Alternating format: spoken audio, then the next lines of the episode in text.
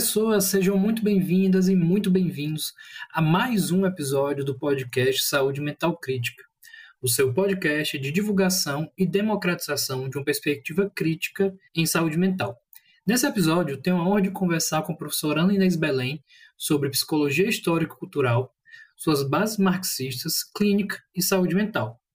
Ana Inês Belém é psicóloga e professora adjunta da Universidade Estadual do Ceará da área de Psicologia da Educação, lecionando também no programa de pós-graduação em Educação da UES. Por fim, faz parte também do Núcleo de Psicologia Histórico-Cultural do Ceará, NPHC. Sobre o áudio, mais ou menos após uns 30 minutos de gravação, tivemos uma pequena interrupção, então o áudio teve um corte. Mas a gente voltou logo em seguida e esse corte nada compromete a compreensão do episódio. É apenas um aviso caso alguém ache alguma coisa estranha. Esse trabalho é mantido através da plataforma de financiamento coletivo apoia.se barra saúde mental crítica. Se você gosta e acompanha esse trabalho, considere nos apoiar por lá ou ainda através de qualquer valor pelo Pix apoio saudementalcrítica@gmail.com. Além disso, você também pode contribuir utilizando o link de parceiro afiliado da Boitempo Editorial. Utilizando o link, uma parte do valor do livro é destinado ao nosso projeto. O link pode ser encontrado na descrição do episódio ou no agregador de links na bio do perfil. É isso, espero que gostem do episódio e até mais.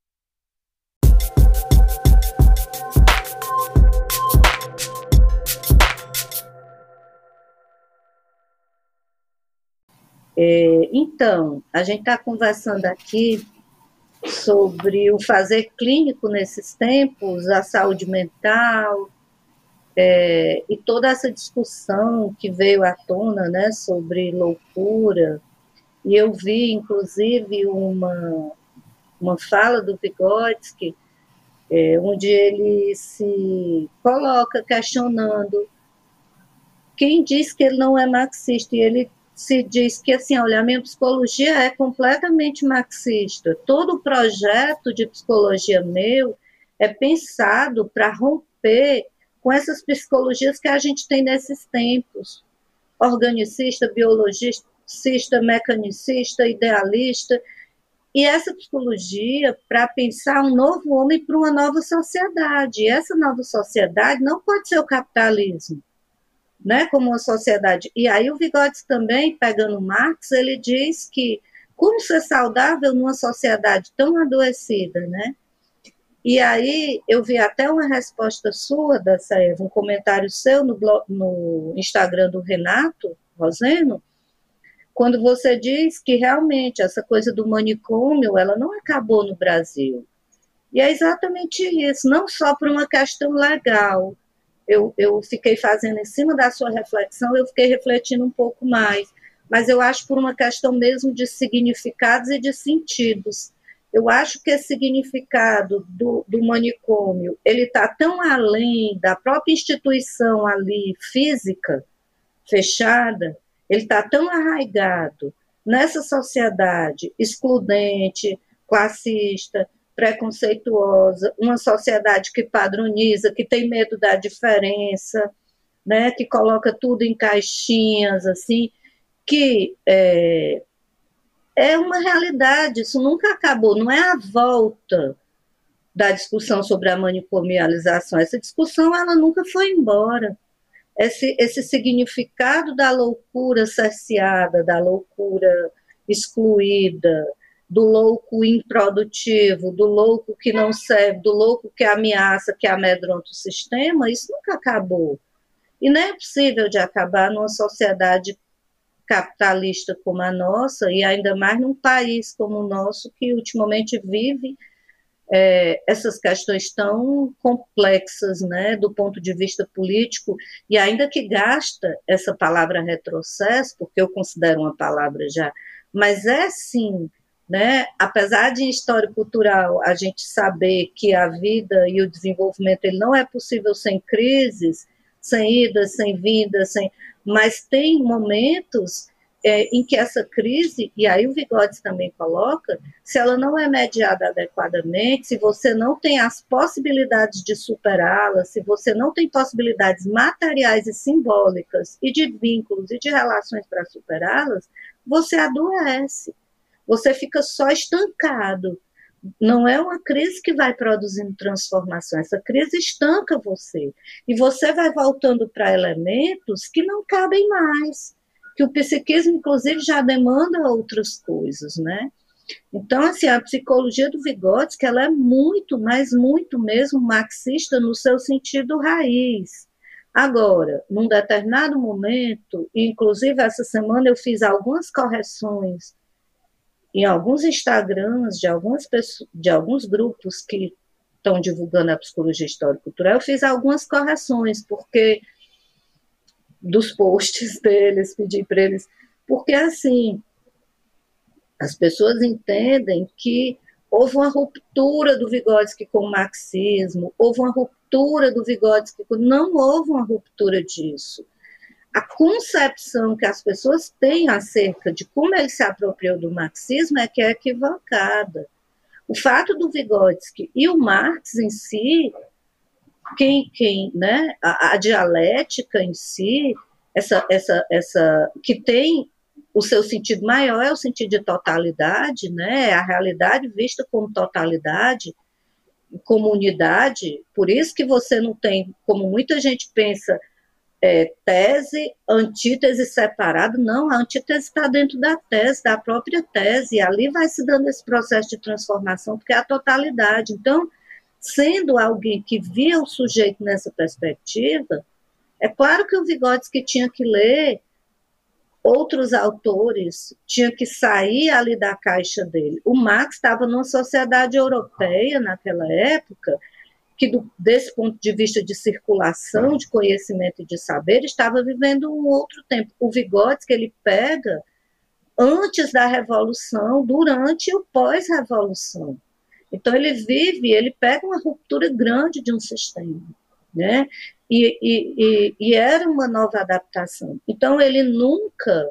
O fato dele ler Freud, dele discutir Piaget, dele, não significava que ele estava aderindo a uma psicologia burguesa, muito pelo contrário, ele estava buscando elementos justamente para mostrar que essa psicologia não era a psicologia que ele, que ele queria construir. Mas a gente não pode também é, negar que tinham muitos problemas. Imagina uma revolução, imagina um começo de uma nova sociedade que vinha de um czarismo, com privilégios, com fome, com analfabetismo em alta, e que é, é, tinha que ser construído um, um, toda uma base, não só material, como realmente uma base supramaterial, né, de ideias em cima daquilo. Então, é, é, as pessoas ficam dizendo, ah, o Vygotsky foi censurado. Hoje, com a revisitação de Vygotsky, a gente já não sabe, já sabe que não foi dessa forma. Se tardou a publicar Vygotsky, algumas coisas, mas o Vygotsky, ele nunca foi preso, a família dele não foi abandonada, o Vygotsky, os livros do Vygotsky não foram excluídos, não foi assim né? Tem-se essa ideia também. E isso aparta o Vygotsky do sistema, aparta o Vygotsky e tenta-se fazer uma asepsia no Vygotsky que interessa a quem? Interessa uma determinada psicologia que quis ocidentalizar o Vygotsky, que quis trazer o Vygotsky, mas isso não é verdade. Né? É, reduz o Vygotsky à troika. Não é verdade. Vygotsky não era só Luria e Leontiev Vygotsky. Existiram muitos outros, homens e mulheres, inclusive. Só se fala dos homens. Mas o Vygotsky tinha alunas fantásticas, discípulas, professoras. Vygotsky coordenava grupo de pesquisa em várias instituições, que eram os círculos de Vygotsky. Então, teve pessoa, o próprio Rubinstein, que eu acho que é uma figura que ainda não é devidamente dada a importância que ele teve, e que foi uma figura central. O Uri provavelmente estava mais próximo né, do Vygotsky nessa construção. Mas eu acho que a gente precisa desfazer muitos mitos para poder. E, e, o trabalho do Janstin, né, o trabalho do Verasov, o trabalho de tantos, né, da Zarchineva e de tantos que têm feito agora essa revisita a partir dos arquivos de família do Vygotsky, né?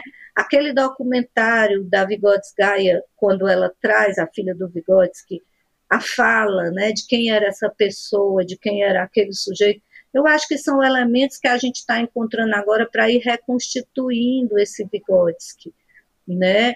que nos ajuda a ler a psicologia nos nossos tempos, mas sem a ilusão também de que a gente vai fazer uma aplicabilidade, porque aí a gente estaria ferindo a própria base epistemológica dele.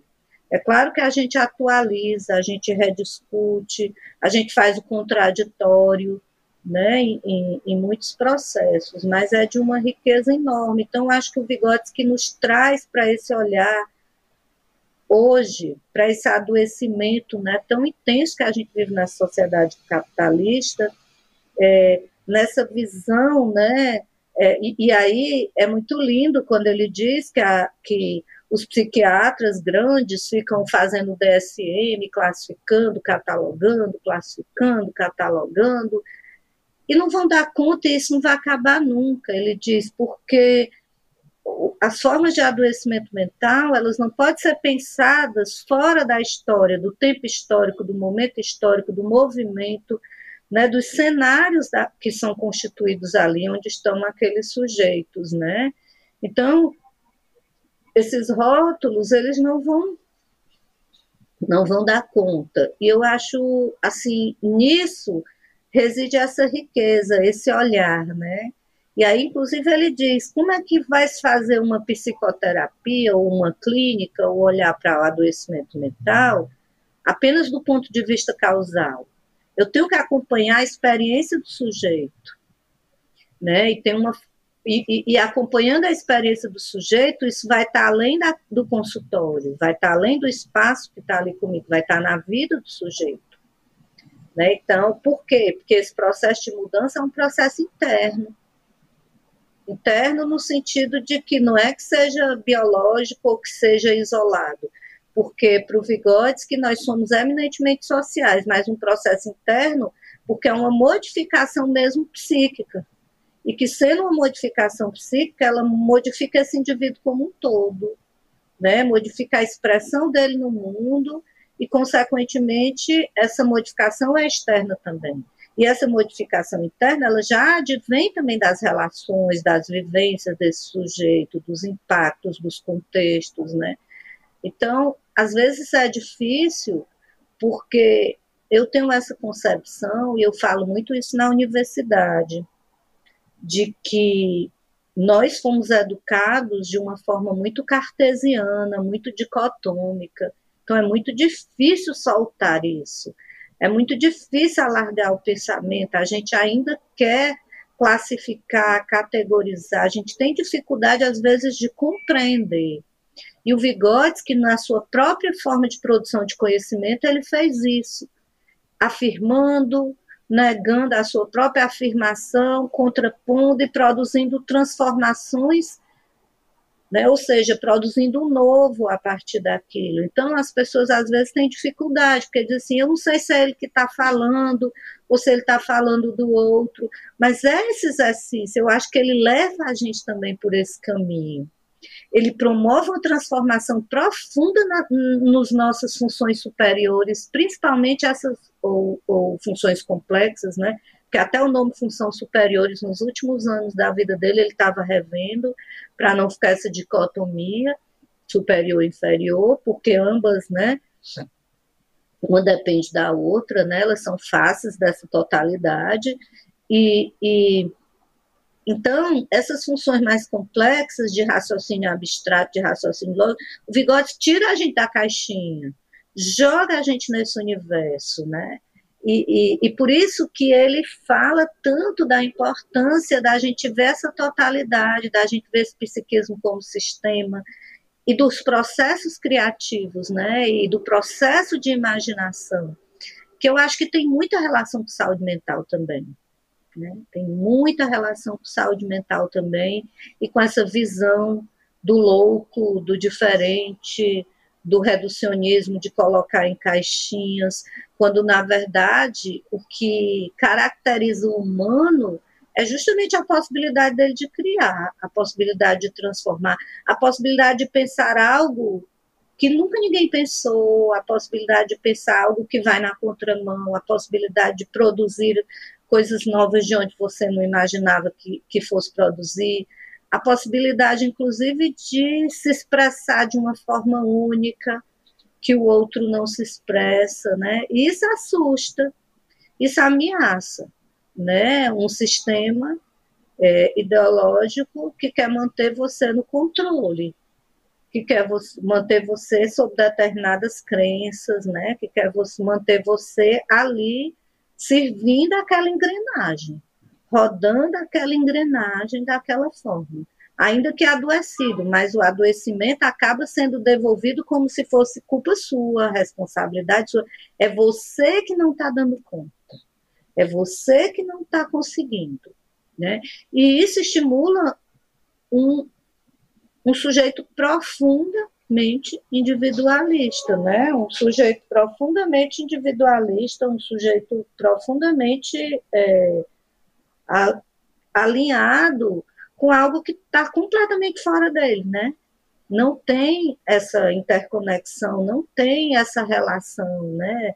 Essa interface, eu e, e, o mundo, né? Esse sujeito fica. Então, eu vejo no Vygotsky também na psicologia clínica, histórico-cultural, ou na psicologia, na abordagem como um todo, esse olhar para esse desenvolvimento humano maior.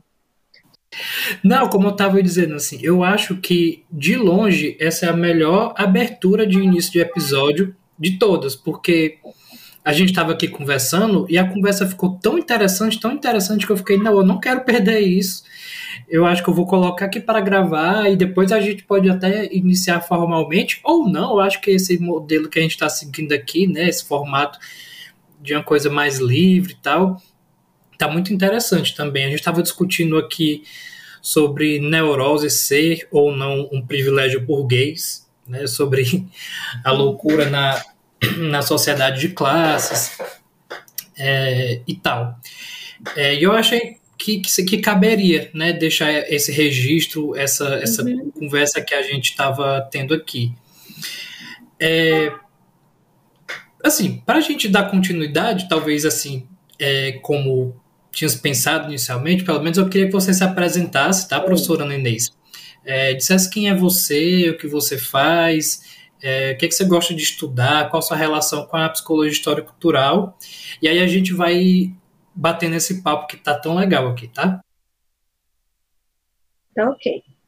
Então, eu sou Ana Inês Belém, sou psicóloga, né, como já foi apresentado, aqui professora da Universidade Estadual do Ceará, do curso de psicologia, onde eu coordeno o laboratório de estudos da subjetividade da saúde mental, e eu lidero o grupo de pesquisa, né, na, que está na plataforma do CNPq, sobre saúde mental e psicologia histórica cultural. Isso é o meu grupo de pesquisa hoje.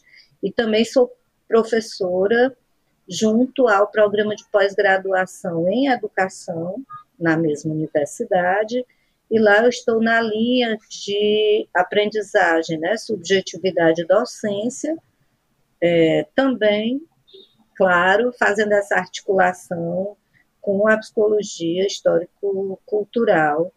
É, sou autora né, de alguns livros, mas na área de desenvolvimento de aprendizagem. Recentemente organizei um sobre psicologia clínica venho estudando a psicologia clínica histórico-cultural há mais ou menos 14, 15 anos, primeiramente como pesquisa, para poder entender e como praxis, para depois poder começar a publicar, divulgar Né? Então, na Universidade Estadual do Ceará, eu oriento nessa área os estágios em psicologia clínica histórico-cultural como uma abordagem, e psicologia educação também. Faço parte também é, do Núcleo de Psicologia Histórico-Cultural do Ceará, um espaço no qual a gente vem montando formações, grupos de estudo, de supervisão e discutindo. Sou supervisora clínica nessa área. Então, basicamente, assim, o meu trabalho, a minha vida hoje é voltada para a psicologia nessa área, né, de psicologia histórico-cultural. E sou uma fã incondicional, admiradora, assim, do Vygotsky, né, e desse...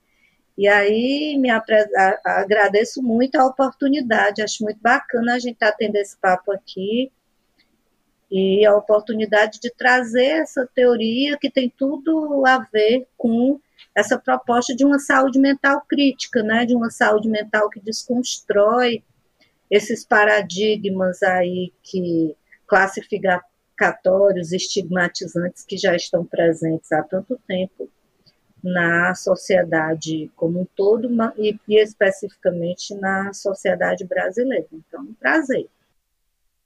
É, assim, eu tenho várias perguntas, né? Inclusive, uma das, das principais tarefas iniciais foi selecionar bem, assim, o que trazer, porque é tanta questão, é tanta curiosidade, né, sobre a psicologia história cultural, que, enfim, dariam uma temporada inteira de episódios só para isso.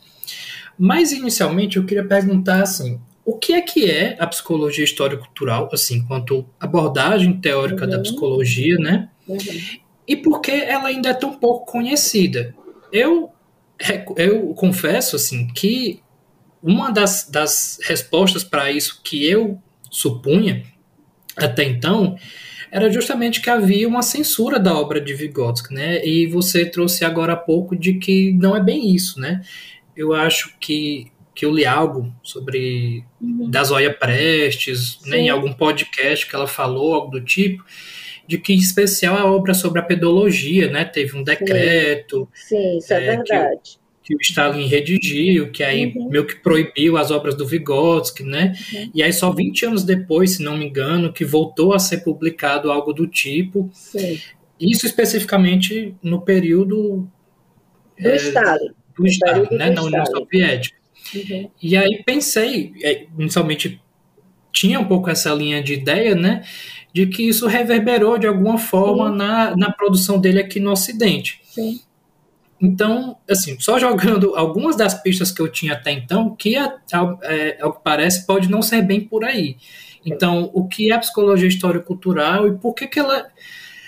Que, que, que, a gente precisa falar mais dela aqui no Brasil, né? Assim, não que ela seja um total desconhecida, em especial na educação, a, é, é, a psicologia histórico-cultural, ela tem alguma difusão, né? Mas no campo da, da clínica, especialmente, ainda não é muito falado, né? Então, por que, que a gente não escuta falar tanto da psicologia histórico-cultural aqui no Brasil e, sei lá, no nosso não, Muito bem. É, eu acho legal essa pergunta mesmo e importante. Primeiro, assim, dizer, inclusive para quem estiver ouvindo, que ainda não tem muito conhecimento da, da área e está mais curioso, que de fato a psicologia histórico-cultural ela é uma abordagem, tá? Ela é um conjunto, né, de conceitos, de princípios, uma proposta mesmo teórico-metodológica construída com muito rigor científico pelo Vygotsky, obviamente contando com os colaboradores, mas a ideia dele sim era produzir uma nova psicologia, né? E, e ele não viveu para ver essa psicologia organizada tal como a gente já tem hoje e com seus é, colaboradores que continuaram, como o próprio Lúria, que viveu até os anos 70, o próprio Leontiev Rubistet e outros, né, Davidov e outros, Zeigarnik. É, mas, é, sim, ela é uma psicologia, ela é uma abordagem, isso é importante. Segundo, uh, o fato da o, é, a, a, obra Pedologia, né, como a Zóia colocou, de fato, sim, ela teve uma censura, não por conta da obra em si, isso é importante entender, mas pelo contexto naquele momento, que não queria destacar a pedologia. Então, algo que fosse ligado à pedologia, não era porque era o Vygotsky, é porque era a pedologia. Então, foi uma das obras que foram censuradas, como foram outras obras de outros também. O que se tem dito, revisitando essas ideias do Vygotsky, e as próprias notas pessoais dele, não é que a obra dele tenha tido dificuldade de sair da, lá, de chegar aqui. Ela teve, sim, dificuldades. Né? Demorou, tardou, foi publicada muito tempo depois, teve problema de tradução, que isso a Zóia Prestes é a melhor pessoa para falar, inclusive porque ela fez aquela tese dela, né, quando não é, é, é quase a mesma coisa, alguma coisa assim, o, o nome do livro, da tese, então, sim, teve dificuldades, mas o que eu estava colocando antes é que a gente não pode atribuir a único fator, a única causa, e colocar o Vygotsky, a obra dele, como tendo sido assim destruída, como não tendo sido considerada, não foi assim. Ela ficou no ostracismo, realmente, né?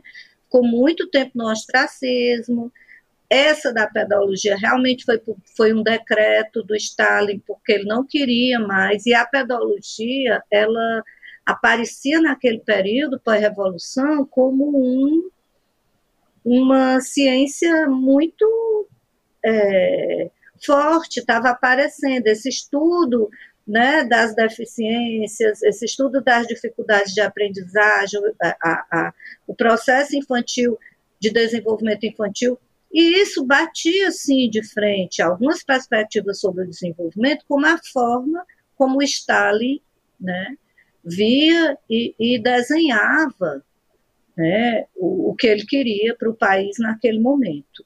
Então, sim, teve censura, sim, né? Só teve, mas assim, o que tem que ser mostrado é que não foi da forma como se é dito, é preciso entender um pouco mais o contexto. Teve múltiplas causas, teve muitas entrelinhas, teve muitas questões né, que permearam isso. E aí, o que, que acontece? O grande admirador, um dos grandes admiradores que conheceu a obra do Vygotsky, foi o Brunner, o Jerome Brunner, que na psicologia a gente conhece bem pelo cognitivismo, que foi um dos primeiros né, que traduziu e que foi através do Luria, já depois que o Vygotsky né, tinha morrido, foi fazer essa tradução, e onde essa tradução começa, começa nos Estados Unidos. E nós sabemos, historicamente, o processo de guerra né, fria e, e, e de contrapontos entre os Estados Unidos e a União Soviética, uma representando um novo modelo de sociedade, a outra também representando o ápice né, do, do outro modelo, né, do capitalismo. E aí, quando você tem essa essa chegada dessas obras que o Luria leva, né, essa tradução, de fato, ela vai ser completamente recortada, vão tirar o marxismo do Vygotsky, vão isolar o Vygotsky, vão despolitizar o Vygotsky, vão espedaçar os artigos, tanto que algumas traduções que vieram para o Brasil da formação social da mente são péssimas, nem a cronologia se conseguiu respeitar. Você vê um Vygotsky que escreveu em 1929, tem o de 34 primeiro, depois tem o de 29, aí passa por de 30, aí passa, aí você vê as diferenças, porque uma coisa que é importante na leitura do Vygotsky é entender o contexto no qual ele escreveu, entender a vida dele, entender a cronologia. E o Vygotsky foi um ferrenho crítico dele mesmo. Ele tinha essa capacidade. Quando ele via que ele estava superando aquilo ali, ele afirmava que estava superando. O Vygotsky fez críticas a si mesmo. O Vygotsky, ele se transformou. Ele, ele, ele se revisitou o tempo inteiro como um bom marxista. Ele fez isso, né? E na época.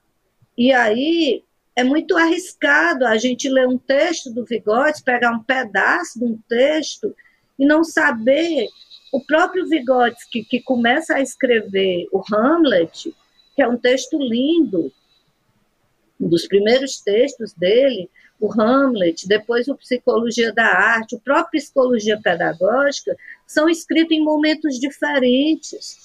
a quando ele escreve o, o, o, o, manuscrito, né, quando ele faz aquele manifesto pela crise da psicologia, em 1929, esses outros são anteriores.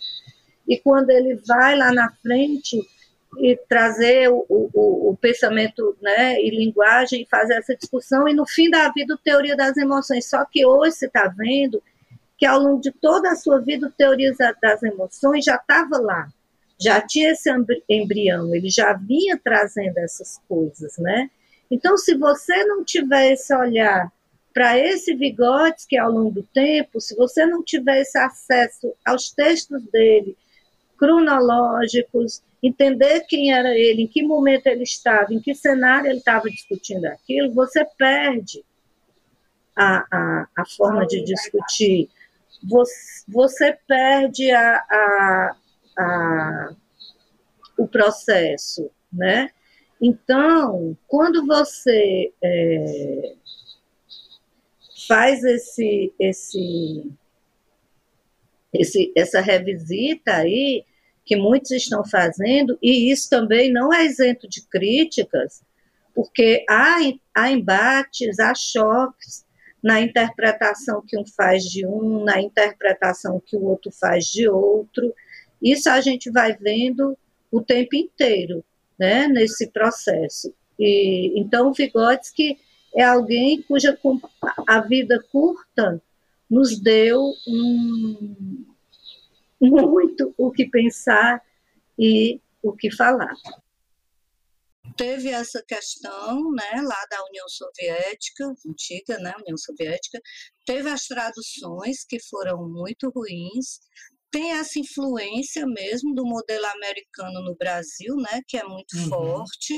Então, é autor que não interessa, e ele também é, a dificuldade de tradução fez com que a gente conhecesse as obras de um modo mais recente e conhecesse sem é, serem devidamente colocadas, situadas, contextualizadas, Uhum. E é interessante essa sua pergunta, porque, inclusive, um dos pesquisadores, o Anstink, que fez essa, é, essa revisita também, ele estava colocando que recentemente ele fez uma pesquisa e que, de um modo geral, aparece ainda pouco a, as buscas, as citações sobre o Vygotsky né, na Europa, nos Estados Unidos, de um modo geral, no mundo como um todo, né? Ou seja, apesar de ter tido, né, a gente teve um crescimento, inclusive eu até coloquei para ele isso num chat que a gente estava, que no Brasil a gente tem sentido de forma diferente, a gente tem sentido um crescimento, um interesse maior, né, uma busca maior por isso, né? Por, por, essa teoria, né? Por essa abordagem, que talvez valesse a pena até uma pesquisa, né? Mais sistemática para a gente entender, né? Em que campos, em que aspectos, em que áreas do conhecimento se tem buscado mais as contribuições da psicologia histórico-cultural. Mas é certo que a clínica, como você colocou, ainda é muito recente, né? Porque é, sempre houve uma hegemonia muito grande de abordagens consideradas clássicas na psicologia, do ponto de vista da formação dos psicólogos nas universidades. Então, só muito recentemente a gente teve a oportunidade, a possibilidade de enfrentar essa discussão e de colocar que se o Vygotsky constituiu uma teoria, uma abordagem para explicar, pensar, investigar o desenvolvimento humano, então essa abordagem ela dá conta desse desenvolvimento em qualquer âmbito que ele se dê. O fato do Vygotsky especificamente não ter utilizado a nomenclatura psicoterapia que naquela época, inclusive até hoje, na União Soviética, na Rússia, né, hoje é Rússia, ainda é considerada uma nomenclatura muito arraigada às ideias capitalistas, às ideias de uma psicologia burguesa, o que a gente tem é é, uma clínica. E ele usava, a própria pedologia era um atendimento clínico que ele fazia com crianças.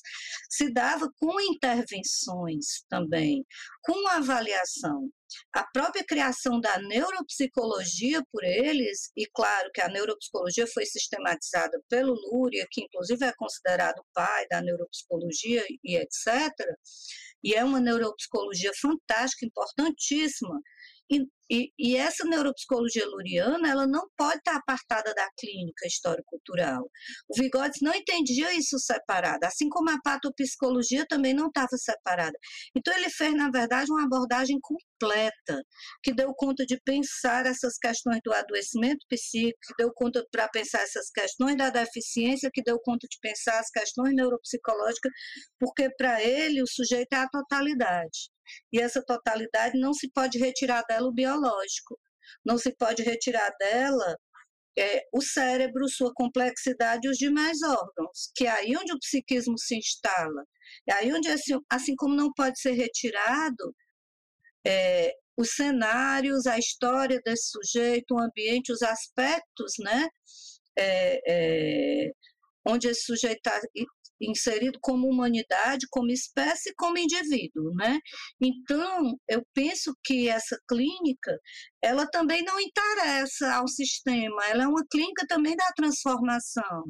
E o Vygotsky, ele dizia isso de uma forma muito clara, é, é uma clínica que não rotula, é uma clínica que não é para segregar, e ele dizia que é uma clínica que não pode ser só para interpretar, ela tem que ir além investigar e tem que começar sempre pela investigação, até pode interpretar, explicar, mas o principal é transformar.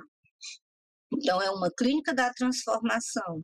Não é uma clínica para adaptar o sujeito a um padrão, para adaptar o sujeito a um modelo né? Mas é uma clínica que parte desse princípio, né?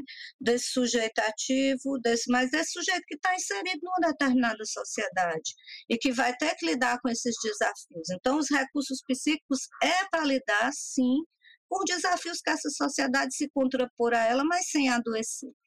Né, que isso é o que a gente não consegue, né? E a maioria, né? Muitas vezes. Então, pelas faltas de condições, de possibilidades de mediação. Então, eu penso que essa clínica ela ainda está é, ali para a gente, ainda tem muita coisa para a gente avançar, ainda tem muita coisa para a gente descobrir, mas ela já vem sendo feita, e não é só no Brasil, é na própria Rússia, é no Canadá, com alguns, é nos Estados Unidos, é na África do Sul, alguns, né? em Cuba, Cuba, né, a psicologia cubana, né, a, força da história cultural na clínica, inclusive na saúde mental, embora também, né, tenham outras abordagens. É, então a gente já vem vendo isso em alguns países da Europa também. E eu acho que, que o grande desafio é esse, ser fiel epistemologicamente às bases encontrar essa, esse conjunto de elementos e constituir uma clínica para esse tempo, pensada por nós para esse tempo, né? É, eu fiquei curioso, assim, eu tenho um, vou tentar partir para uma, uma, pergunta mais epistêmica, né? Uhum. Mas antes de partir para essa pergunta, eu fiquei curioso em saber a que é que se atribui, por exemplo, essa percepção de que a psicologia histórico cultural está sendo mais buscada, né? Está tendo interesse maior nela. Eu cheguei há pouco tempo, mas assim, assim, cheguei há pouco tempo no, aonde se discute mais, né, psicologia histórico cultural e tal, é, grupos, né, fóruns, por exemplo. É, mas eu também percebo isso agora. Eu percebo isso há, há pouquíssimo tempo, né? Você está uhum. pesquisando há muito mais tempo. Então, assim, a que, que se atribui é, esse maior interesse na psicologia histórico cultural. Essa é uma curiosidade que eu, que eu queria que, se possível, uhum. você respondesse antes da próxima pergunta. Tá, eu falei aqui no Brasil, né? A minha percepção Sim. no Brasil, porque no mundo é ao contrário. O que eles estão dizendo é que tem diminuído o acesso, tem diminuído o número de citações a Vygotsky. Né, tem diminuído, no, buscando nos artigos, nas principais bases de dados, eles têm dito que tem diminuído o número de citações a Vygotsky. Aqui no Brasil, eu percebo o interesse maior, por isso que eu acho que caberia uma pesquisa nessa questão das citações. É, por que a minha percepção? Porque eu nunca tinha recebido tanta demanda, tantas pessoas interessadas, nunca tinha visto tantas produções, né, pesquisando, citando a histórico-cultural, tantos debates, inclusive em redes sociais, é, sobre isso, isso me chamou a atenção. Por isso que eu digo, exige uma pesquisa. Eu, como pesquisadora e como cientista, não posso ficar no achismo, né? Ah, porque eu estou achando. Não, mas assim, tem chegado. Para mim, que sou da área, eu antes me sentia muito só, tinha muito pouca interlocução. E hoje eu vejo uma interlocução muito maior. E aí eu vejo um, um, um, uma coisa interessante, aí é uma percepção muito minha da Saev, respondendo a você. É, eu vejo que no meio de todos esses retrocessos, essas dificuldades, esse panorama tão ameaçador e de, que, em que a gente ficou tão perplexo que o país tem vivido nesses últimos anos, né, especificamente nesses últimos dois, três agora, né, três anos, é, o que que a gente percebe? A gente percebe que, apesar disso, esse movimento de resistência também que surgiu, esse movimento de se contrapor a essa política do ódio, a essa política da negação das diferenças, a essa política da exclusão, da volta do, das, das questões sobre o adoecimento mental, é, que não é nem da Idade Média, da negação da ciência, eu acho que isso também trouxe um novo movimento né, para a gente que já tinha essa percepção de uma psicologia social, que já militava politicamente, ou que já na universidade ou fora dela intelectualmente nos movimentos já pensava isso, e eu acho que isso demandou de nós a exigência também de que concepções de psicologia nos ajudariam a pensar um psiquismo para lidar com essas questões que estavam ali. E eu vejo que a psicologia histórico-cultural aparece como aquela que dá muito conta disso, ela é muito atual, ela traz, ela nos ajuda a pensar esse sujeito dentro desse tempo histórico. Nós passamos a ver que não era possível pensar o desenvolvimento humano apartado disso tudo. Eu acho que aí vem essa importância dessa, dessa psicologia histórico-cultural. Perfeito. É, eu, eu tenho uma, uma percepção muito parecida com a sua, sabe, Inês? Assim, eu estava pensando, texto que eu li, agora eu não me lembro de quem foi o autor de fato, se foi o David Harvey ou se foi o Zizek, que ele fala, ele, o autor, né, que eu não me lembro bem quem foi, uhum. mas foi um texto que eu li recentemente, que ele dizia que as pesquisas por Karl Marx, assim, explodiram logo após a, a crise de 2008, né? Uhum. O movimento Occupy surgiu, né? Lá nos Estados Unidos, e aí houve uma procura imensa por, por Karl Marx, né? Assim, Sim. O que, é que explica essa situação que a gente está vivendo? Nenhum economista conseguiu prever isso. O que é está acontecendo, né? Sim. E eu acho que, que, que esses momentos de crise, né, assim, demandam a gente recorrer a, a, a, a autores, né, pensadores, sei lá, Sim. e que tenham respostas mais radicais e mais contundentes, né, a esses momentos de esses momentos críticos, né? Então, eu penso que todo esse panorama que a gente está vivendo, de fato, e de agudização mesmo, assim, né, de uhum. sofrimento psíquico, de algum modo nos faz recorrer a autores que pensem de forma mais crítica tudo isso, né, que a gente está vivendo. Então, eu já suspeitava que fosse algo por aí quando eu perguntei. Né? Então, eu penso muito por aí também. É, o Thierry Egleton, né, ele traz essa, ele diz que ele tem o um livro Marx estava certo, né? Sim. Então, assim, muita coisa que a gente achava que que estava ultrapassada e não, não estava, muito pelo contrário. Eu acho que o Vygotsky também, né, ele, ele, ele ele traz essa, essa, essa questão que muitos filósofos, sociólogos, né, desde o Bauman, né, que já discutia essa coisa, né, da liquidez, da efemeridade, essa coisa toda, ou seja, que homem é esse? Que sujeito é esse, né? Como é que esse sujeito vai lidar com tudo isso que está acontecendo, né? Com toda essa essa esse massacre mesmo, que sempre existiu, não vamos dizer que não tenha existido, né, na sociedade ocidental ao longo da história, né, nós tivemos duas grandes guerras, né, e, e depois a guerra mudou só o formato dela, mas a gente vive isso, né? Essa semana eu, né, naquela história lá de estar no clube, né, da, da Manuela Dávila, a gente falando sobre aquele é, genocídio em Ruanda, né? Então, assim, as questões no mundo de enfrentamento do ser humano com o cenário que ele está, elas sempre existiram. Mas a gente percebe determinados movimentos e determinados momentos em que isso se agudiza, e isso demanda de nós determinadas respostas, determinados movimentos em termos psíquicos. E aí tem os filósofos, os sociólogos, os historiadores, mas e os psicólogos? Né? O que, é que a gente tem a dizer sobre isso? Né? Como é que a gente faz a leitura desses movimentos, né? Que homem é esse? Que mulher é esse? Que pessoas são essas, né? Hoje a questão do gênero também é uma questão que nos faz olhar para a psicologia também de uma forma completamente diferente quando a gente vai pensar isso, né?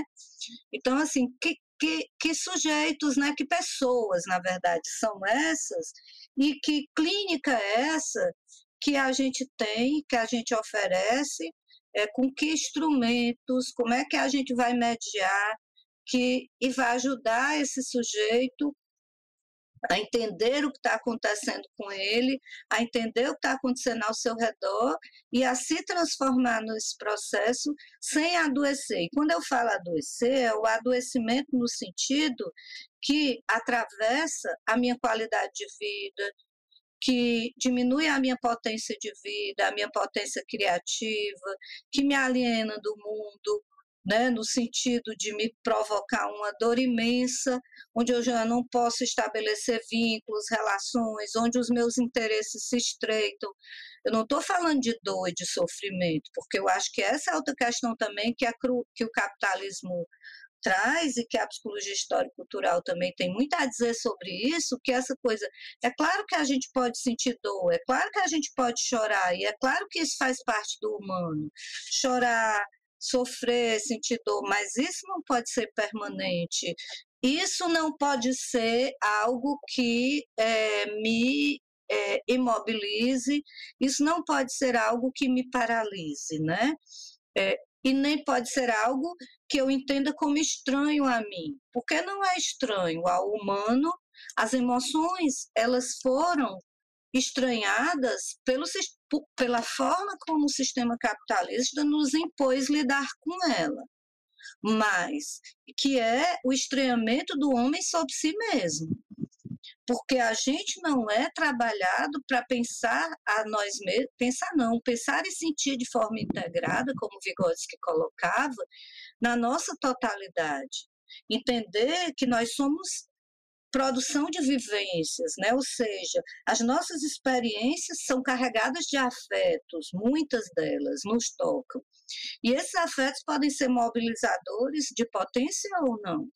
Então a gente estranha, por quê? Porque é uma sociedade do espetáculo, é uma sociedade é, do produtivismo, é uma sociedade de uma felicidade em pílulas que vai te dizer você tem que ter sucesso, você tem que estar sorrindo, você tem que mostrar para todo mundo que você viaja, que você é lindo, que você é maravilhoso, você é forte, você pode, você supera, o sucesso está na sua cabeça ou o fracasso. E isso isso aí é de uma crueldade sem tamanho, porque implica negarmos a nós mesmos, né? nos estranharmos. Então, você sente uma angústia e você diz: por que, que eu estou sentindo isso? Eu não posso sentir isso, eu sou fraco, eu estou ficando doente. Então, as pessoas acham hoje que qualquer sentimento que se oponha a isso que é, que é veiculado é depressão, é, ah, eu estou deprimida, ah, eu estou ansiosa, ah, eu preciso de um remédio. Então ninguém sustenta mais a existência sem a medicação. Ou a fuga né, para outros elementos, outras situações. Né? Então, assim, é, lidar com a gente mesmo, entender que nós somos essa totalidade, esse conjunto, eu acho que é um desafio. Sabe, a psicologia histórico-cultural, ela quebra isso quando ela diz, ok, fique aí, olhe, né, é, perceba essa dor, de onde é que ela vem, como é que ela está, o que é que causa, entender isso, como é que pode ser transformado, que estratégias, que rede de apoio, né? Então, é, é, um, é, uma, é uma complexidade que o humano tem que nos é negado. Nós somos colocados de forma simplista, não simples. Simples é outra coisa, é a vida ali, né? As coisas se apresentando ali, mas assim, essa complexidade que nós somos, não, a gente é tratado de uma forma simplista. Então, ai, tu tá sentindo isso, então é igual a mim, nós estamos com depressão. Então, toma isso que eu tomei também, dá certo. Não, fulano, eu tenho, não, então é porque tá louco. Não, é porque então tá assim. Não, esse é fracassado. Não, esse tem sucesso. Esse produz, esse não produz. Então, isso é muito cruel, né? E isso é, produz uma massa muito boa para você manobrar. Porque esse sujeito não sabe mais nem quem é ele mesmo, quem chega ali e diz para ele quem ele é, o que ele tem que fazer e como ele tem que seguir, ele vai, porque é do humano também essa, essa busca, né, e, e, e essa necessidade também de pertencimento, essa necessidade de uma certa segurança que tem a ver com a sobrevivência, que está na própria espécie, está no próprio no DNA mesmo da gente como humano sobreviver. Né? Os organismos vivos eles querem sobreviver e a sobrevivência ela demanda esses, esses atributos. Né? Perfeito. Isso é, me faz pensar, acho que foi uma ponte perfeita para a próxima questão que eu queria colocar, né? É, de qual é a noção de sujeito e subjetividade para a psicologia história cultural e em que aspecto assim fica mais evidente a aproximação com a própria teoria de Marx, né? Uhum. Eu costumo sempre dizer que que eu era um humanista até ler a ideologia alemã uhum. do Marx. Assim, ainda tenho muito respeito, né, pela teoria, por, por, por quem trabalha por esse por essa ótica e tal. Mas acho que até quando eu trabalhava realmente assim orientado pela teoria humanista, eu tinha algumas contradições que eu conseguia levar. Quando eu li a ideologia alemã e o método do, materialismo histórico, a noção de que o sujeito se faz na produção e reprodução da vida, aquilo, a minha cabeça assim, não, não dá mais, eu preciso buscar a psicologia histórico-cultural, preciso ler Vygotsky, porque eu acho que é, é essa aproximação entre Marx e Vygotsky que faz sentido para mim.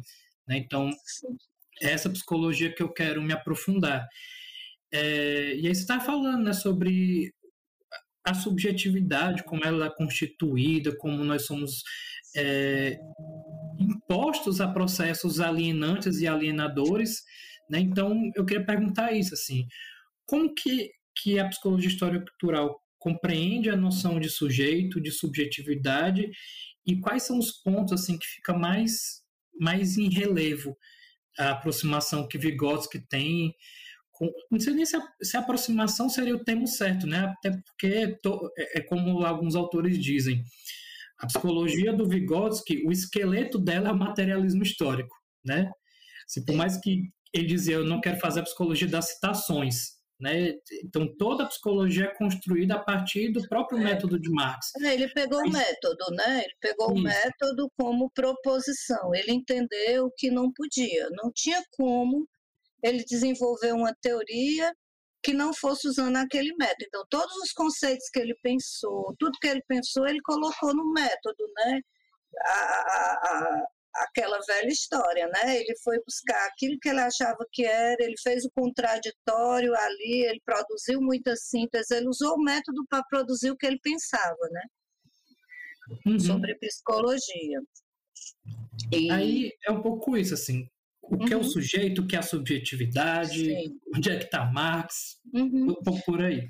Eu acho que a primeira coisa que a gente tem que pensar para falar de sujeito em Vygotsky, que não dá para falar de sujeito sem falar de desenvolvimento. Está é, tá profundamente atrelado. Né?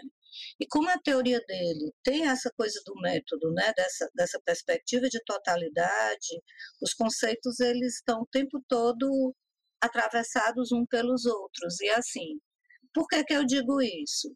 Porque é na ideia do desenvolvimento humano que ele nos oferece uma perspectiva de sujeito. E ele começa a pensar o desenvolvimento, né, já que você trouxe Marx, e no caso aí Marx e Engels, né, que ele inclusive cita, quando ele traz aquela ideia do Marx, né, de que a chave, né, para da anatomia, né, aquela ideia para entender a, a anatomia do macaco é preciso entender a anatomia do homem, né? Que ele subverte aí, né, o Marx a lógica de que nós tínhamos vindo do macaco, né? E ele diz o contrário, né? Que a chave para entender aquilo que é mais complexo, chave para entender o menos complexo está no mais complexo. E o Vygotsky usa isso daí para tentar mostrar que é, o curso da história, o curso do desenvolvimento, você entender o humano, não é de uma forma linear, partindo do básico, indo subindo e entendendo, mas ao contrário, né? Os processos mais complexos são aqueles processos, partindo dele como método, a gente vai explicar os processos mais básicos, né? Então, para entender, por exemplo, a sociedade hoje com toda essa complexidade, a, a, gente vai buscar nas outras, mas a gente parte as perguntas da nossa sociedade. Então, o Vygotsky ele parte do desenvolvimento humano como como, como algo maior para entender o indivíduo né, como sujeito ali. Como, como assim, Ana Inês? Ele diz para a gente que não é possível entender o sujeito sem entender que o desenvolvimento se dá na interface, né? ou seja, em diferentes gêneses. Nosso, nós, como sujeitos, não nascemos, a nossa origem como sujeito, ela não tem uma, não é de única fonte, de único lado. Pensar o sujeito em totalidade, como preconiza Mar, preconizava Marx, é pensar para o Vygotsky a partir de diferentes gêneses, ou seja, eu não posso desconsiderar o fi, a filogênese, o filos, né, de onde eu venho como espécie, porque muitas dessas características como espécie são as características que me constituem biologicamente. E isso não está apartado de quem vai ser esse sujeito e como ele vai se desenvolver. Mas essa filogênese sozinha não dá conta, porque esse sujeito, em sua gênese, ou seja, a ontologia humana é social que aí Lukács né, trouxe isso tão bem, quando ele fala dessa ontologia do ser social. Nós somos eminentemente social, né? não dá para pensar de outra forma. Né? Esse, esse social está nos constituindo. E aí o Valon é que tem uma fala que ele diz que o social modificou inclusive o biológico. O social atuou no biológico. E o Vygotsky também fala disso quando ele diz que a gente foi como espécie deixando de ser mais biológico e o social foi preponderando. O mesmo acontece no desenvolvimento do sujeito. E nós somos também seres, né, profundamente de relações, né? Profundamente de, de, de vínculos, né? E aí temos uma microgênese, né? Temos uma gênese particular que a gente poderia chamar aí do que você falou de subjetividade, e que o Vygotsky, na maioria dos seus escritos, ele fala mais de personalidade. Aparece muito a palavra personalidade. Não que aí também rompe aquela visão que a gente estudou das teorias da personalidade, né? Como um conjunto de características que você diz, ah, isso é da personalidade, não muda. Muito pelo contrário. Então, a personalidade ela vai aparecer como esse elemento micro particular, esse modo do, do sujeito dar sentido à vida, é, ler a realidade, ser lido por ela, né, como ele se percebe lido, mas ao mesmo tempo ah, vai organizando psiquicamente o sujeito daquela forma que o diferencia dos demais.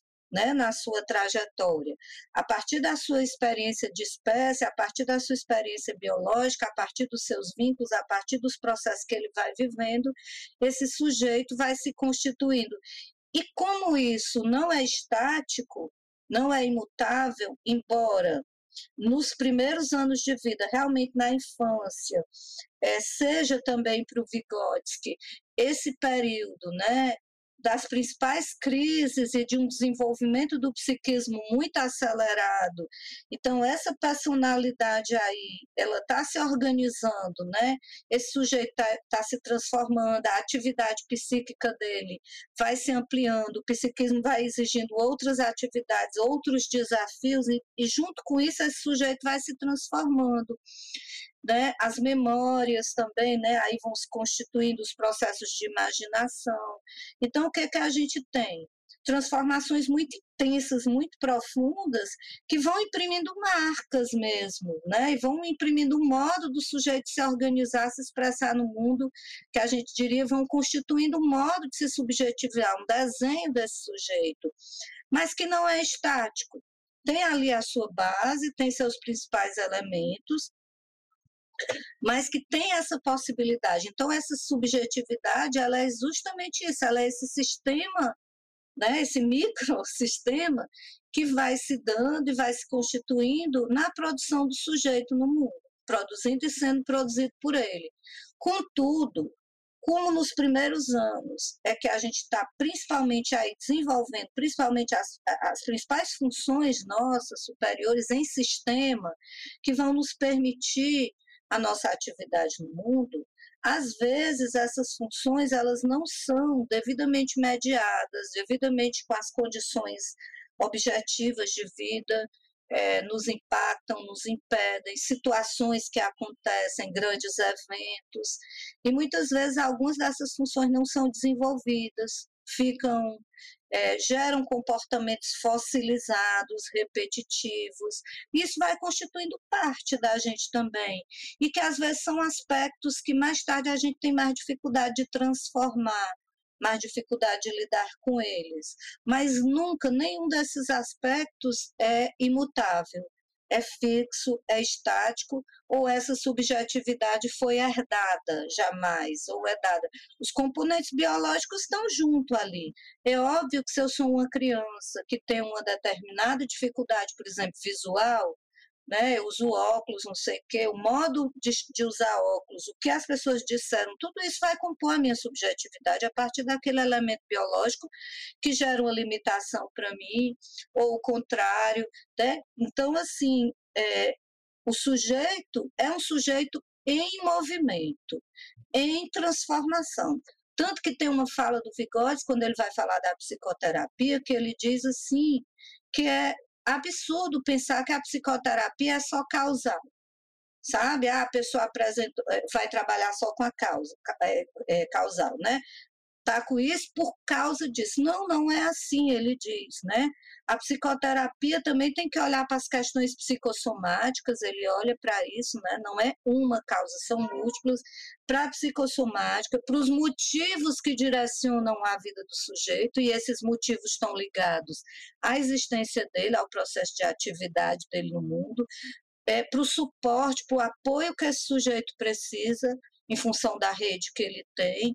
Então, não é possível você pensar um sujeito abstrato, um sujeito é, idealizado, né? Esse sujeito é um sujeito concreto, fruto da, da, Isso é muito do marxismo que ele diz, inclusive. O sujeito fruto das determinações sociais mas um sujeito que atua nessas determinações sociais, porque senão seria um sujeito mecanicista também, né? apenas influenciado, mas é um sujeito que que lida com essas determinações sociais. Mas como o psiquismo é dinâmico, é, muitas vezes esse psiquismo, esse sistema psíquico, não, não consegue ter os recursos psíquicos suficientes para lidar com essas determinações e ele adoece ou ele se aliena. E, e, aí cada um de nós vai caminhando pelo mundo a partir. Nós somos, para o Vigode, sujeitos que produzimos significados e sentidos, né? Sujeitos de palavra, sujeitos de pensamento e sujeito de ação né? Ele traz essas três coisas e de sentimentos, né? Essas coisas conectadas. Então, somos sujeitos que afetamos e somos afetados pelo outro. E, e, isso que nos marca, isso que nos configura. Então, na nossa subjetividade, ela é particular, mas ela é universal também. Porque eu sou humano e ela é universal também porque eu pertenço à humanidade, eu pertenço à América Latina, né, aqui no nosso caso, eu pertenço a um país, eu, eu faço parte determinada de uma macrocultura, né, mas de uma microcultura também. Então, singular e particular, objetividade e subjetividade interno e externo permeia o tempo todo a formação desse sujeito. Nossa, perfeito. é, eu tenho duas perguntas, mas que eu acho que uma não dá para ser feita sem a outra, sabe? Tá. Então eu vou tentar sintetizar, porque eu acho que, que se eu perguntar separadamente ia ficar uma coisa um pouco mecanicista demais. Eu acho que não é para ser essa ideia. É, vou começar por uma e vou tentar fechar com a outra. Então, assim, de forma bem geral, e acho que é isso que a gente tem se esforçado, assim, coletivamente, né, para se contrapor e apresentar uma outra visão, existe a ideia de que a saúde mental é uma coisa individual, né? Assim, que se manifesta e se expressa por aspectos meramente pessoais, né? Assim, particulares, uma ideia quase que essencialista e muito subjetivista da saúde mental, né? É, então, eu acho que eu queria começar perguntando como que a psicologia, acho que inclusive você já trouxe em alguns momentos né, da sua fala, é, como que a psicologia histórico-cultural compreende a saúde mental. Mas acho que para dar mais concretude essa pergunta, eu queria complementar com uma outra questão, né, que assim, embora seja pouco conhecida, né, como a gente já comentou anteriormente, existe sim uma construção de uma psicologia clínica de base histórico-cultural, né? Então, eu queria que tu abordasse um pouco, Ana, é, como que é a psicologia clínica histórico-cultural, qual o papel do, do, psicólogo clínico e da psicóloga clínica histórico-cultural e como que ela trabalha com essa concepção de saúde mental, né? Que, é, que, qual a concepção de saúde mental que, que a pessoa que é orientada pela abordagem histórico-cultural trabalha. É, deu para. Eu tentei sintetizar aqui espero que tenha ficado ok para responder. Não, deu sim, para entender.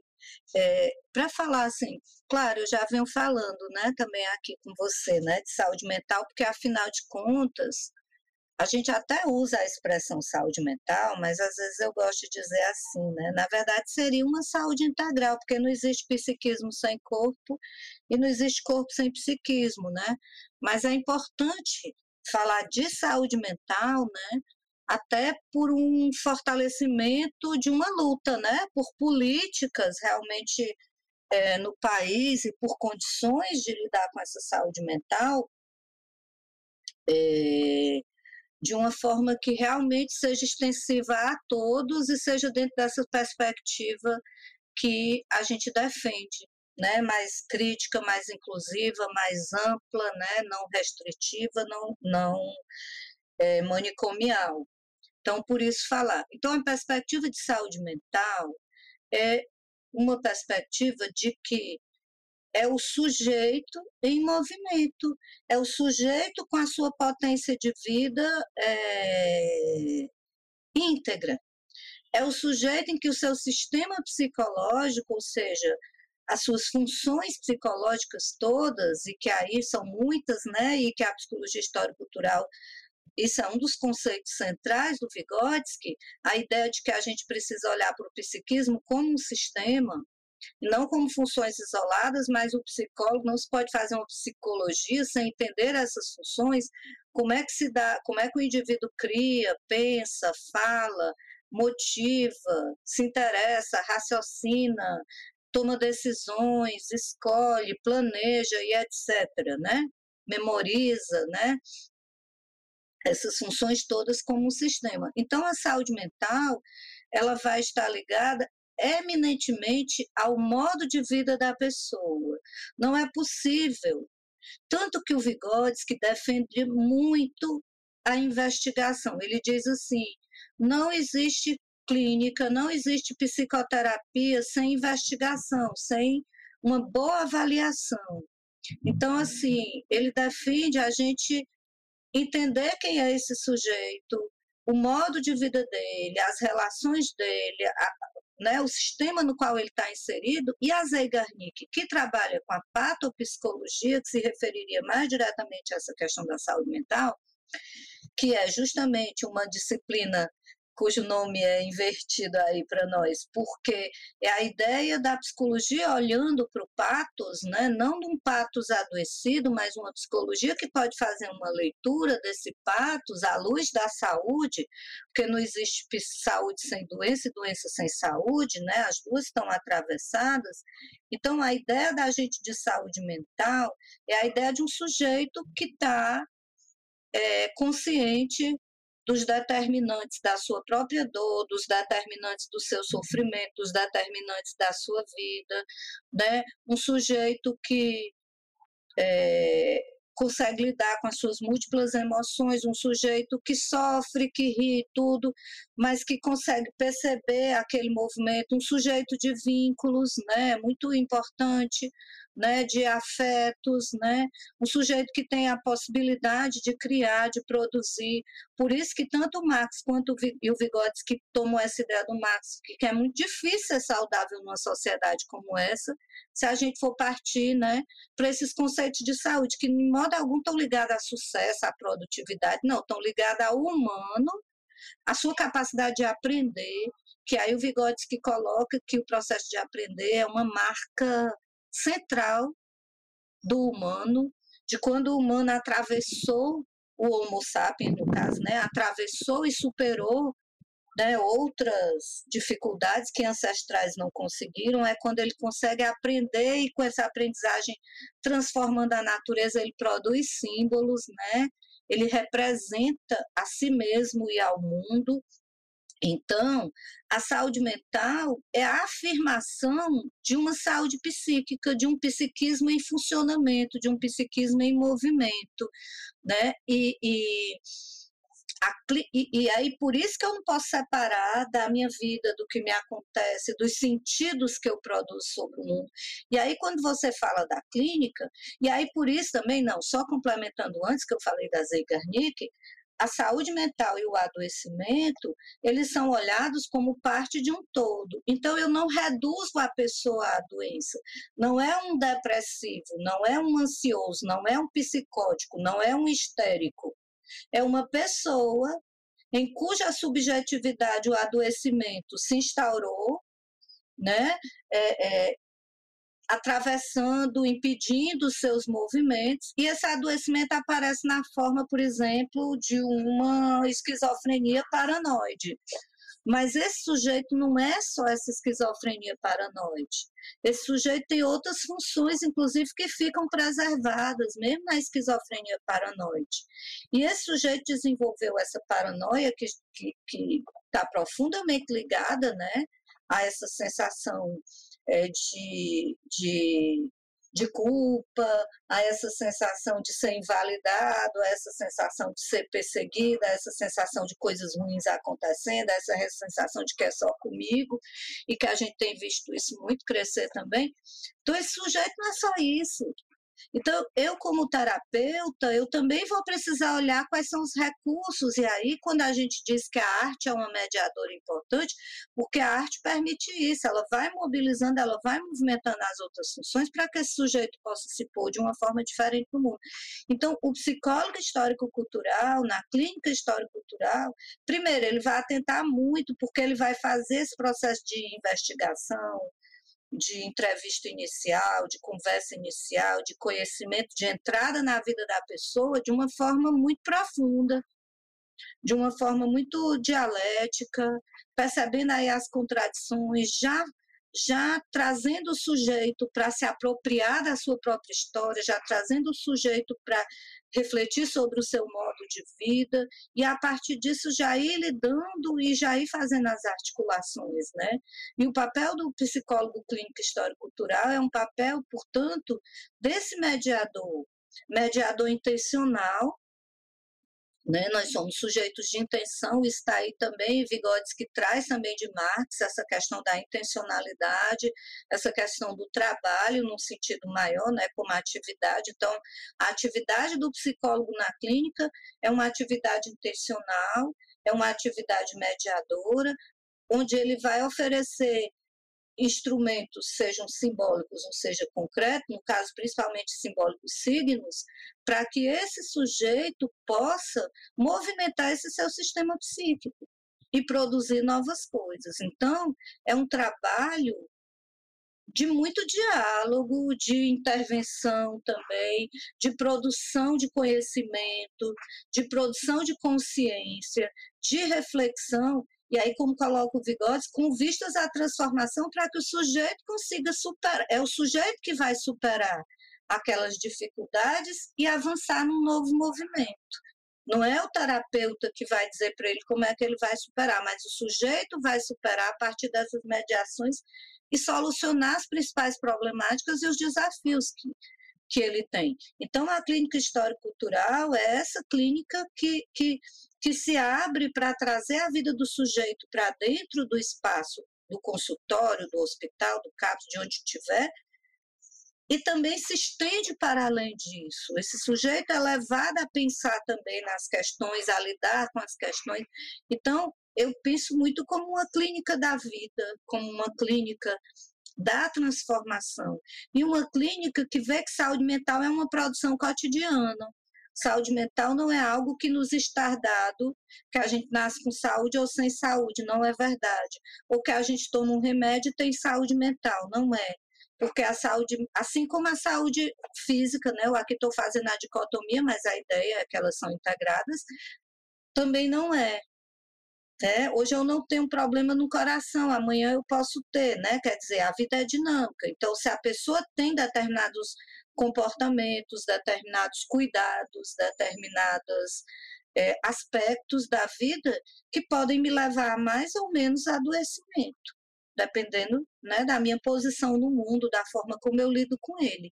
Então, a saúde mental é uma produção cotidiana, minuto a minuto né, ela está vinculada até às estratégias que a gente usa para lidar com a vida.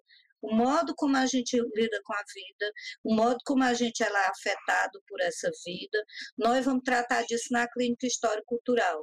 É um elemento que a gente olha muito, como eu lido com a, a pessoa lida com a vida e como ela está sendo afetada e a gente trabalhar com essa pessoa também essa consciência. E ou com um grupo, né? Não necessariamente só com a pessoa, com um grupo, né? E essa pessoa, a gente tem essa consciência que também nesse processo dela de transformação, ela vai transformando também ao redor dela, ela vai tendo embates com as pessoas, as pessoas vão sentindo essa transformação, ela vai levando questionamentos, ela vai se posicionando diferente. Então, não é. Então, o adoecimento psíquico nunca foi, não tem nada a ver de ser entendido como algo que a pessoa produziu, ou porque é fraca, ou porque na família dela tinha alguém com, com a genética de doença mental, de forma alguma. É claro que a genética pode contribuir também, mas você pode ter duas pessoas com essa carga genética, uma vai desenvolver uma doença e a outra não, né? Então, assim, isso é um fator que pode ter um certo predisposição. Mas é muito mais amplo do que isso. Assim como também não é só o ambiente. As duas pessoas vivem no mesmo ambiente e vão reagir de forma diferente. Então, é uma síntese, uma conjunção de elementos. Por isso que lidar com o humano é de uma complexidade absurda.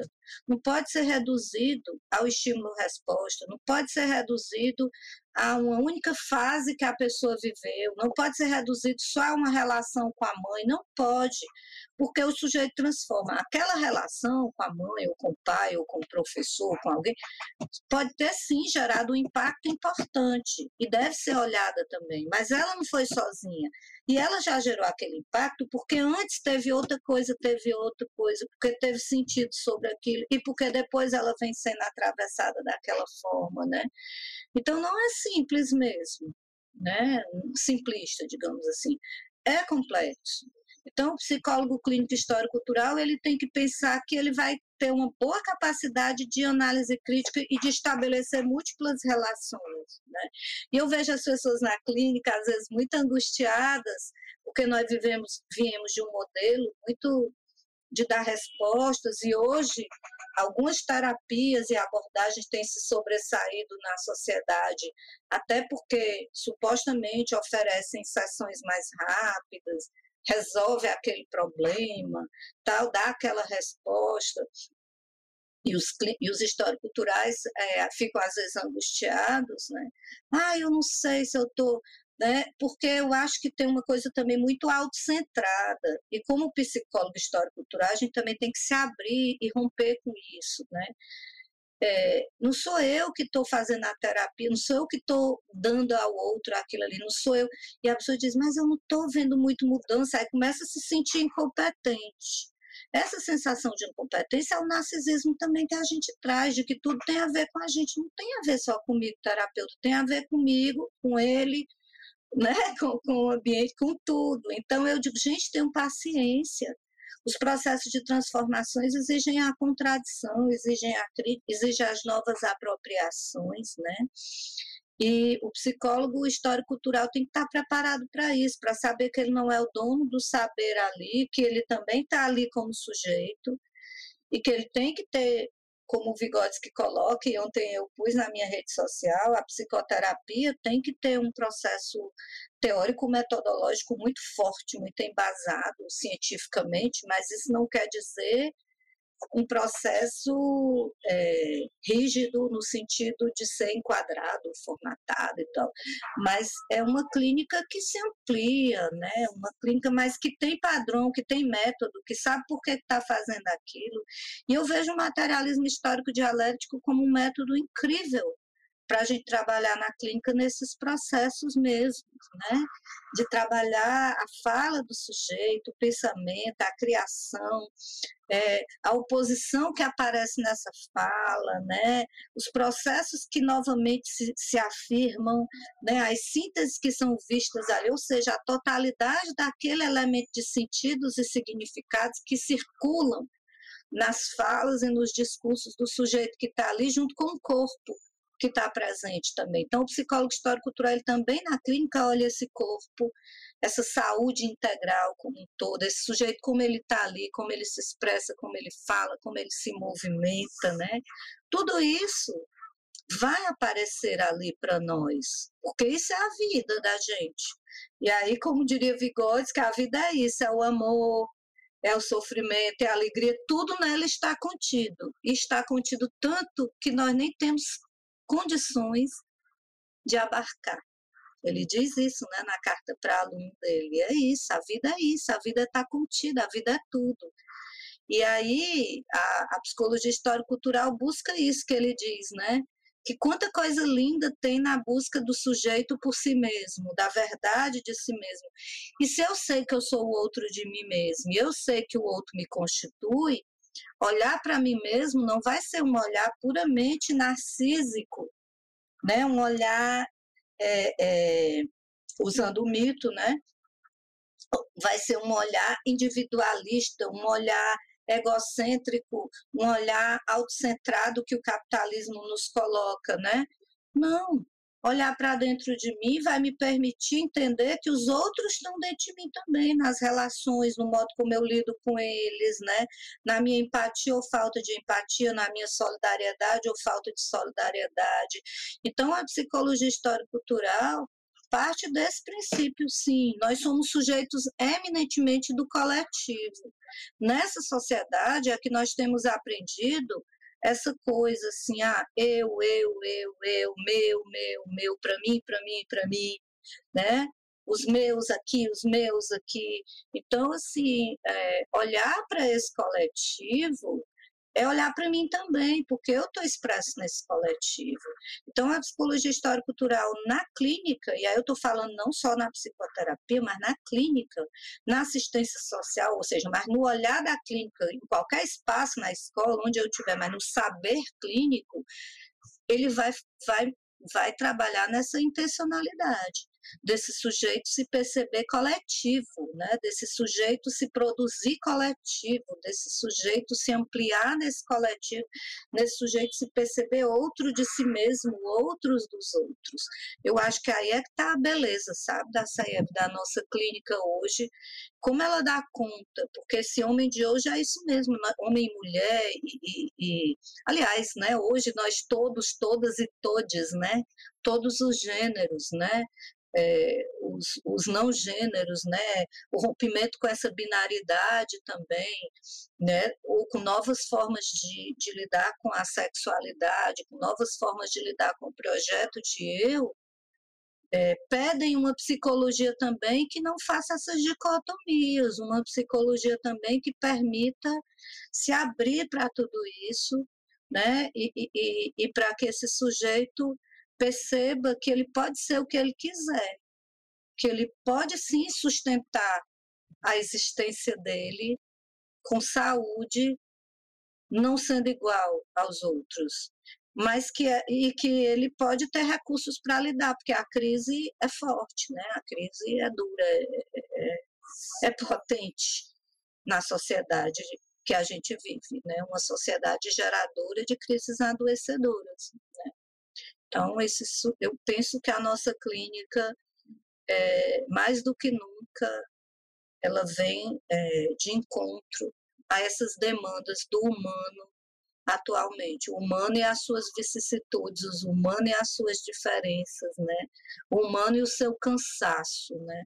O humano e a sua busca de, de, de, de, de lidar com essa solidão extrema que esse sistema nos impõe porque nega na gente o outro. Né? Então, às vezes, e as pessoas dizem, mas eu estou com tanta gente e me sinto só, porque é isso mesmo.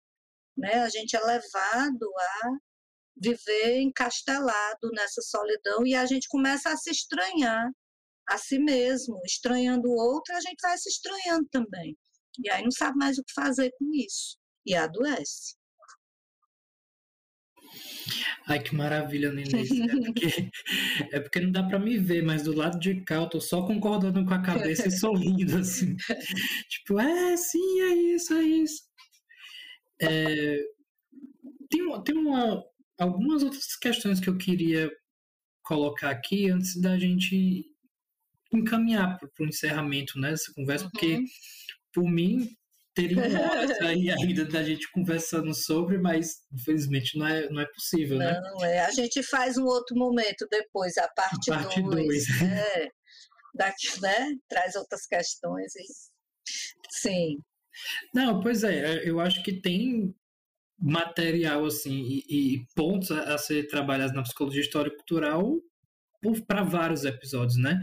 Mas por hora, assim, tem um, um aspecto que eu acho muito interessante na discussão sobre neurociências, né, que é algo que, uhum. que me interessa pontualmente, assim, que é a questão da, da neurocentralidade, uhum. que é uma crítica que se tem feito, acho que não, não é tão recente assim, mas que talvez tenha ganhado alguma força nos últimos tempos, de que é uma, uma ideia de crítica às ciências neuro, né, como chamam, da ideia de que a, o comportamento humano, a subjetividade humana, o psiquismo se inicia e se encerra no cérebro, sabe? Assim, a, a neurocentralidade, a crítica à neurocentralidade é basicamente uhum. assim, essa, né, de que, olha, não dá para reduzir tudo ao cérebro, né? O cérebro é a base material do psiquismo humano, é importante a gente conhecer, é, mas não dá para dizer que, que, o comportamento da gente é, é apenas determinado por neurotransmissores,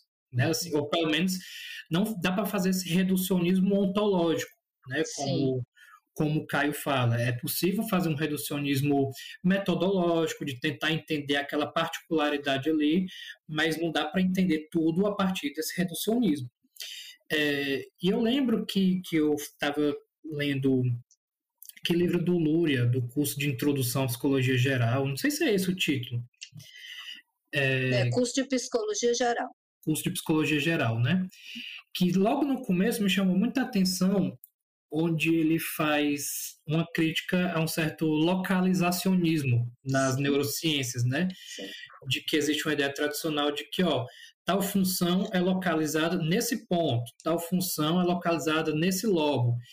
E ele faz uma discussão de que, na verdade, o cérebro atua como um todo. Né? Assim, o próprio método do materialismo histórico dialético está presente aí também, uhum. de que o cérebro é uma totalidade. Né? Então, você, você não dá para fazer uma cisão arbitrária entre pedaços, né, que é o que a ideia localizacionista direta ou indiretamente reforça. Ele faz até uma discussão sobre as funções e tal, né, compara, por exemplo, tal função com um andar, e aí discute um pouco a reabilitação a partir dessa, dessa discussão. Uhum.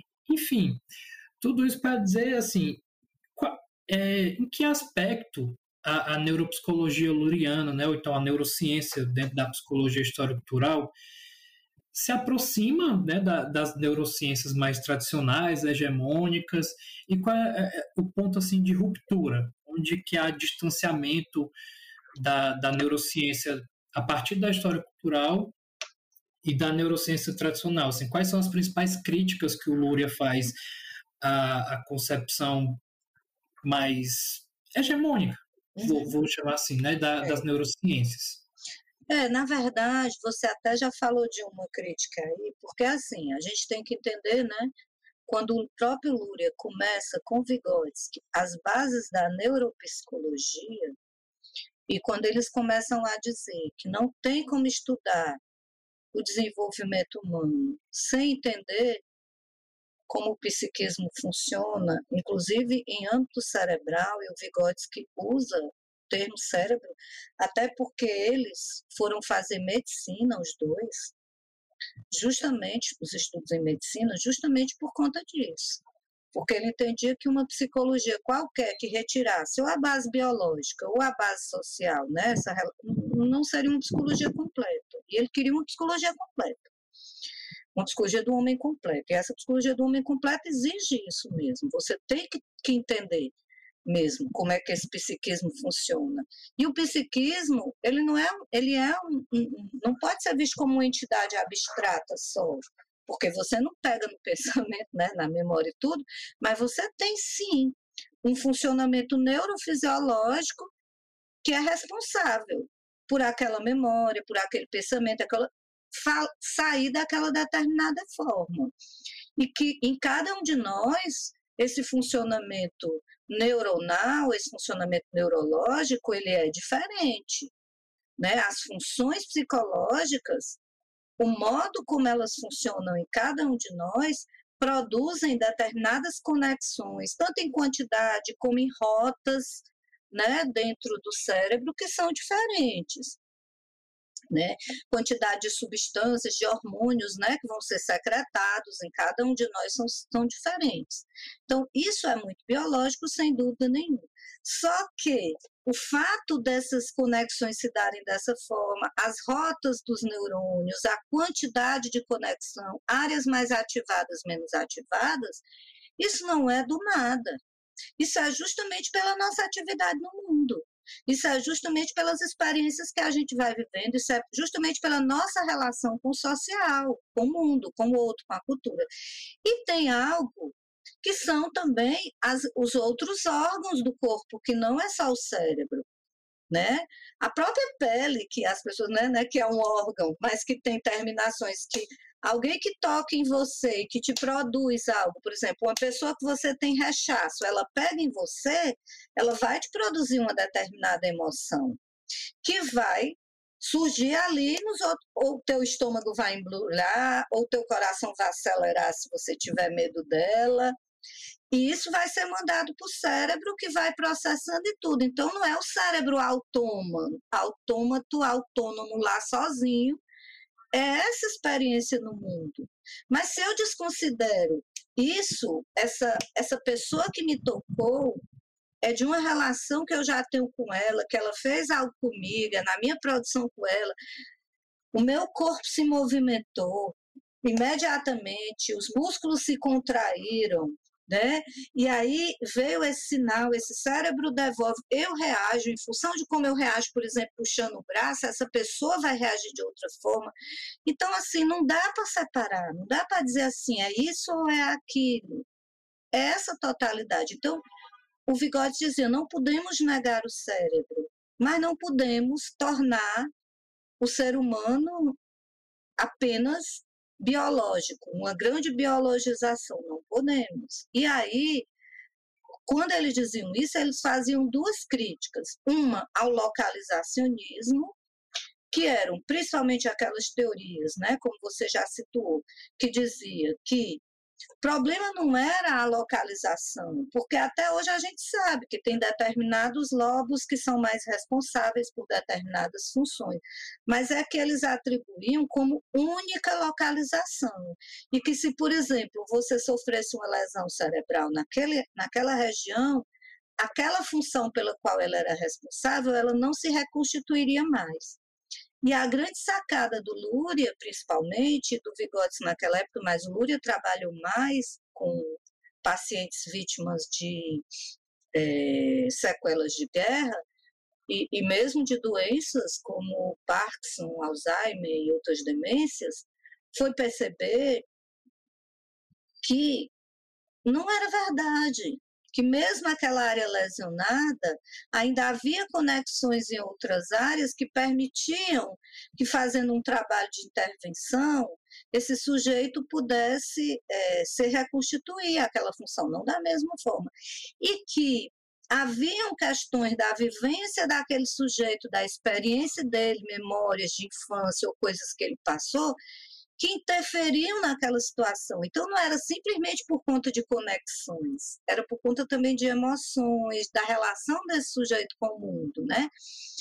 E outras teorias também, que eles também criticavam, que também já era o contrário, teorias que viam esse sistema como estando de toda forma, mas de forma desorganizada.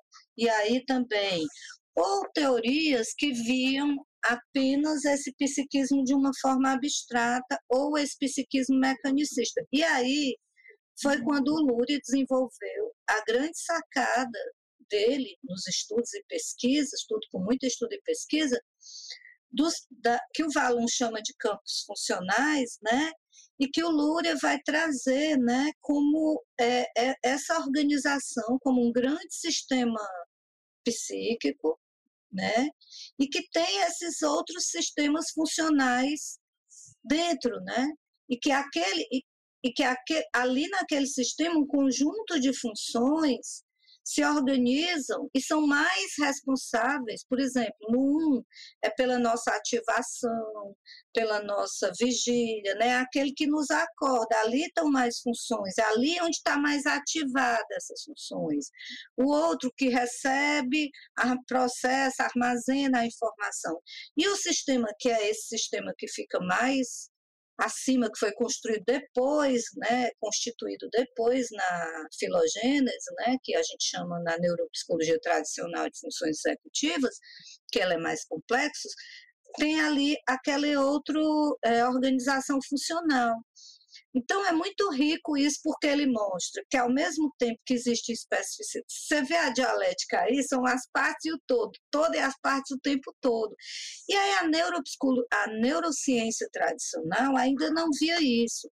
Mas eu acredito assim, inclusive a neurociência e a própria neuropsicologia bebeu muito do Lúria, bebeu muito das fontes do Lúria, dessa capacidade dele de trazer essa perspectiva integrativa. E aí nós tivemos um período, principalmente anos 90, 2000, teve um boom da neurociência muito voltada para essa coisa mais. Todo mundo queria entender o cérebro, o grande cérebro, o cérebro, experimentos e tudo, que são importantes, mas acabou se tendo essa visão que contribuiu também para uma medicalização maior dos transtornos, uma patologização de transtornos tipo TDAH, apareceram um monte de nomes como o TOD, o TEI, é, enfim, e muitos outros. E aí é, teve essa questão também. Mas eu tenho visto, sabe, da Saev, que alguns neurocientistas têm tentado é, trazer um pouco essa discussão. Né? O próprio Damásio, que embora seja, né, mas ali é, é, é, traga muito essa coisa também anatômica, fisiológica, mas o Damásio, em muitas, né, quando ele traz ali o Spinoza, o livro dele Em Busca de Spinoza, que também o Vygotsky dialogou, diga-se de passagem, né, e quando ele também fala do erro de Descartes, né, dessa dicotomização, ele está trazendo também essa perspectiva, né? Então eu acho que, que, que a gente não pode dizer hoje que a neurociência ainda é localizacionista. Eu não vejo assim, pelo menos os grandes, né? E eu vejo que, que tem uma tentativa, mas assim, sem dúvida nenhuma, entre a neurociência e a neuropsicologia tem essa diferença. A neurociência é mesmo a base dela é a base neurológica, é entender os processos neurológicos que estão né, no cérebro humano, as dificuldades desse processo e como intervir. E na neuropsicologia são, né, também tem a ver né, com esses processos é, é, neuro, mas é entender o psiquismo à luz de suas funções, né, as dificuldades que tem esse psiquismo, o funcionamento desse psiquismo, para uma intervenção. Então, a neuropsicologia ela está muito baseada numa intervenção. E numa intervenção que é com o sujeito, numa intervenção que não é médica, medicamentosa, numa intervenção que é por atividades, por mediação, por exercícios.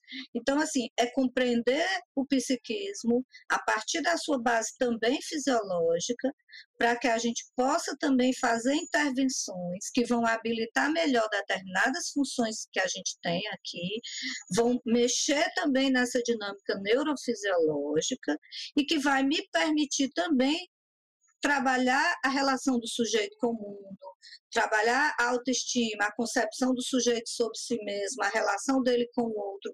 Então, assim, a neuropsicologia luriana é usa também um pouco dessa coisa da, clínica, da, da, da teoria da atividade também, né, do Leontiev, é mexer nesses, que todas elas vêm do Vygotsky, né, nesses processos, fazer essa intervenção. Então, o Vygotsky, ele defendia muito isso. Então, por isso que eu venho muito dizendo, sabe, da Saev, que cada vez mais eu me convenço que, sendo clínica histórico-cultural, eu preciso ter os conhecimentos da neuropsicologia luriana.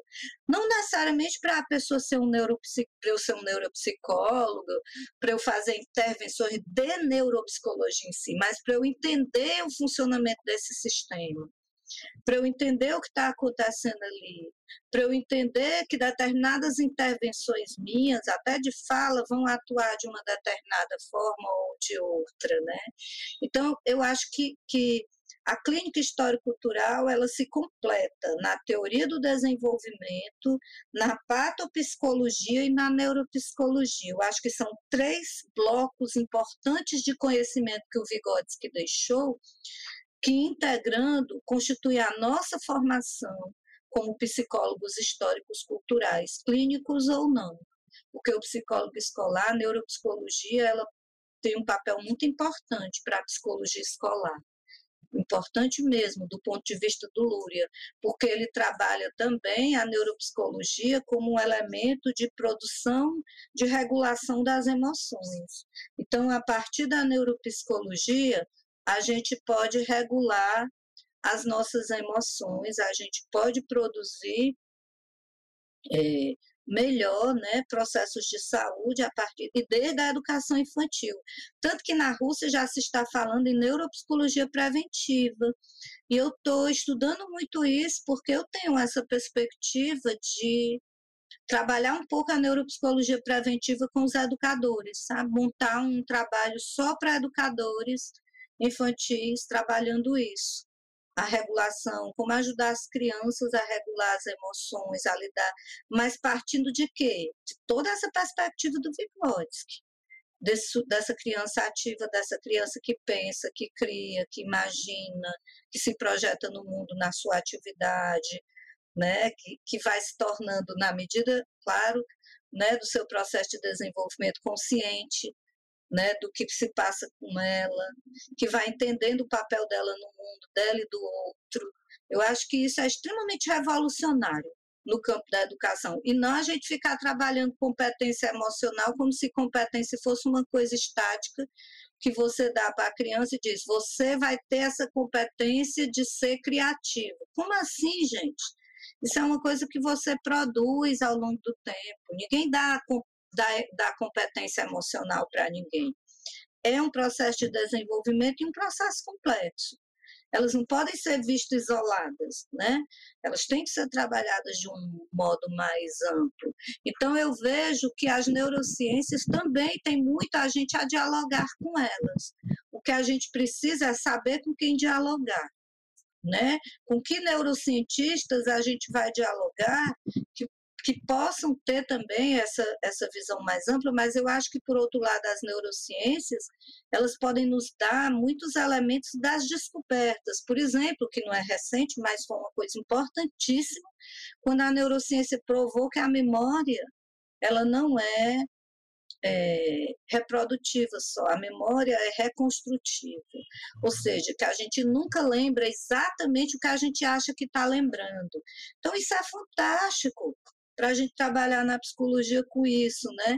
Então, eles trazem, eu acho que, que tem estudos importantes, os caminhos do sistema límbico, como é que funciona, essas conexões, como conhecimento, como fonte de conhecimento, não para eu olhar para o sujeito e ver um grande cérebro ali dizer, basta eu estimular aqui, estimular ali, produzir isso. Não existe isso, até porque esse cérebro jamais vai estar dissociado do modo de vida desse sujeito, jamais. Aquilo que está que tá afetando aquele sujeito, o sentido que ele está construindo, a percepção que ele tem do mundo, está tá intervindo nos processos fisiológicos dele. Então, eu não posso é, é, fazer isso, porque isso é reduzir o ser humano a uma máquina. Eu nem gosto dessa metáfora que diz nós somos uma máquina complexa. Não, não, é melhor nós somos humanos, deixa a máquina ser a máquina, né? Isso é outra coisa, né? Por conta disso. Eu, essa é a minha leitura, sabe, da Saev, que eu faço. Eu, eu, eu penso nessa, nesse processo aí né? E eu também bato de frente com isso, com esses reducionismo, com essa. Mas sabe que essa visão de ciência positivista, essa visão de que só é ciência se. Aí você. Por que, que as ciências humanas também têm sido tão negadas? Porque a ciência humana ela questiona mesmo, pá, né? Mas ela tem método também. Ela tem um como, né? Porque o método é isso, tem um caminho, mas ela está sujeita ao contraditório, ela não abre dizendo essa é a minha verdade absoluta. E muitas vezes no campo né, das neurociências, às vezes a gente vê determinados cientistas colocando e ainda bem que vem outros e se contrapõem e encontram outros. Mas o que eu acho bonito aqui é mostrar que o Lúria nunca foi negado desse sentido de dizer não, não valeu. O Lúria é tido como uma base importante. Não se encontrou outra coisa para dizer, ele estava errado. As unidades funcionais não são essas. Ele, ele, errou, a 3 é a 2, não, não, não errou, né? E, e, com, é isso, né? É um sistema. Ele tava, ele, ele, ele antecipou o que as neurociências atuais muitos dizem. É um sistema, é um sistema, não é só e o Vygotsky falava da compensação, de que uma função compensa a outra, e de que o sujeito também vai compensando os as dificuldades que ele tem na caminhada dele no mundo. Por isso que as mediações, as possibilidades, a riqueza cultural e o que a gente vê no nosso país é um empobrecimento, é a negação da cultura, dos da arte, né, o não acesso aos equipamentos, a, né? e nós precisamos disso para existirmos como humanos e para nos desenvolvermos cada vez mais. Né? Isso é essencial para nós. Né? Essa é a beleza do humano, né? essa produção de cultura. Acho que é isso. Respondeu? Respondeu demais, perfeito. É, eu estava aqui concordando 100%, em, em especial com a crítica às competências socioemocionais, que eu também tenho visto com, com algum receio, sabe? É, enfim, mas não cabe aqui não, é, não vamos fazer essa explorar essa discussão, não. É, inclusive, você deixou uma, fez uma deixa muito boa, Ana, que, que foi, você falou sobre três blocos, né, da clínica, da neuropsicologia e da patopsicologia. Aí, para encerrar, é, e assim, muito mais como curiosidade, sabe? Eu li pouco sobre patopsicologia experimental. Uhum. Acho que, para ser bem honesto, acho que eu li um artigo, que é um que tem bem famoso sobre patopsicologia experimental, sim, né? Sim. Da Zegarnik. É, porque o material da Zegarnik que eu peguei era, não era em português, então eu disse, não, isso aqui vai ficar para outro momento, não vai ser agora que eu vou ler a Zegarnik. É, e aí perguntar, assim, de, é, realmente como curiosidade, né, o, que, que é a, a patopsicologia experimental é, e, e por que que, que por exemplo, me chamou muita atenção logo de início, né? Essa inversão, como você inclusive enfatizou em algum momento, né? Primeiro vem o pato e depois vem a psicologia. É, por que, que foi importante essa inversão para Zeigarnik, né? Pensar a patopsicologia e como é que ela como é que ela se constitui e como que ela se diferencia da, da psicopatologia tradicional, digamos assim, tá? Certo. Na verdade, a patopsicologia, o nome em si, ele já existia na União Soviética naquela época. Não foi a Zeigarnik que deu esse nome. Muita gente pensa que foi, mas não foi não, já existia. É, os psiquiatras pós-revolução, eles já usavam esse nome aí. Existia uma discussão que até o Vygotsky faz, né, como eu já falei, que ele dizia que a psiquiatria tradicional, com a história do DSM, era muito classificatória e, e, e, e rígida. Ficavam tentando mudar, mas não conseguiam, porque tinham que levar em conta né, a história, as mudanças, porque o adoecimento ele se manifesta de forma diferente, de, dependendo da, do tempo, da sociedade, da cultura, etc.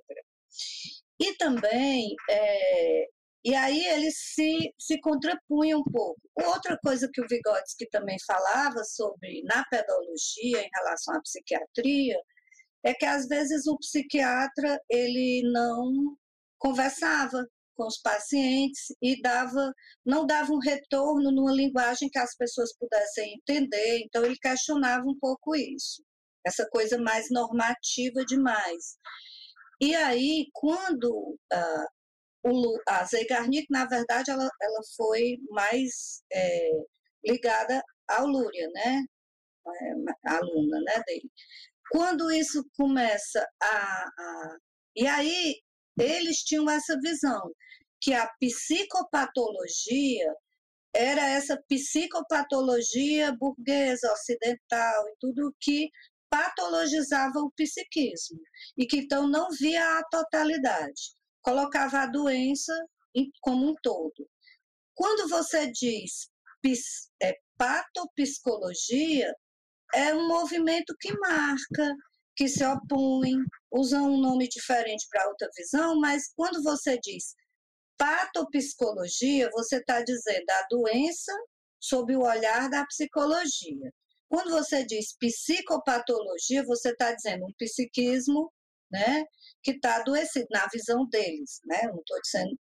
E aí o nome patopsicologia para eles dentro do idioma deles lá fazia mais sentido, porque dava essa ideia de que é a psicologia olhando a patologia, mas não é um psique, por isso que eles usavam psicologia, você está entendendo?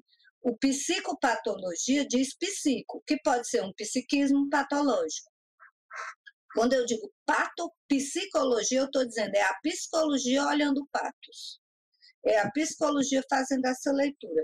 Então, era uma demarcação, mas a, a União Soviética já usava essa patopsicologia, também por questões de tradução, também por questões né, do idioma em si mas não teve assim, um grande movimento para demarcar a criação do nome, pelo menos historicamente o que eu tenho buscado. Eu tenho, pode ser que tenha e eu ainda não tenha visto. Mas aí, então, com isso, é, usando a patopsicologia, a Zeigarnik, a partir da neuropsicologia do Lúria, né, lá, aquela, e da, da psicologia histórico-cultural, ela começa a pensar mais especificamente o olhar para a saúde mental olhar para o adoecimento psíquico. Então, era a psicologia fazendo essa leitura. E a primeira coisa era não reduzir o sujeito à doença, não reduzir o sujeito à patologia, era entender aquilo que eu já falei, o adoecimento como parte desse sujeito. Mas aí a grande contribuição dela foi também essa patologia, ela não aparece apenas como um elemento que vem e se instala no sujeito. Ela modifica a personalidade do sujeito. Ou seja, como a personalidade não é estática, essa patologia modifica, ela entra, se a gente fosse falar numa linguagem mais de hoje, na configuração subjetiva, como diria o Gonzalez, do sujeito. Ou seja, eu passo a me relacionar comigo mesmo e com o mundo de uma forma diferente a partir do adoecimento. Então, não é que eu seja todo adoecido, não. Eu tenho componentes né, ainda em mas é que aquele adoecimento me dá uma nova forma de me apresentar ao mundo, de ler o mundo, de ler a mim mesmo, de me entender comigo mesmo. Então, eu, como psicólogo histórico-cultural, terei que partir para olhar esse sujeito, vendo como a doença se instalou e como ela modificou esse sujeito. Quais são os aspectos desse sujeito, o funcionamento dele, que passa a ser dinamizado a partir dessa patologia. E como isso implica no modo de vida dele e como isso implica no modo dele é, ser afetado também, né? Então as pessoas ao redor vão procurar um sujeito que não existe mais porque ele mudou, ele se transformou. Isso não quer dizer que ele que isso é ruim, né? Nesse sentido não, mas ele se transformou. Então assim, não adianta eu te dar um monte de medicamento, não é, e, e você toma o medicamento, mas você mudou. É preciso olhar essas mudanças e é preciso ajudar o sujeito a lidar com as mudanças que a patologia provocou. Porque as pessoas vão passar a me ver a partir daquilo ali. Eu vou poder atuar a partir daquilo ali. A minha linguagem mudou, o meu pensamento, as emoções que vieram. Então, isso é muito revolucionário. Porque isso diz de um novo olhar sobre o adoecimento mental, entendendo que aquela pessoa passa a funcionar. Então, não, não é que, que eu não preciso buscar uma cura no sentido tradicional da medicina tradicional.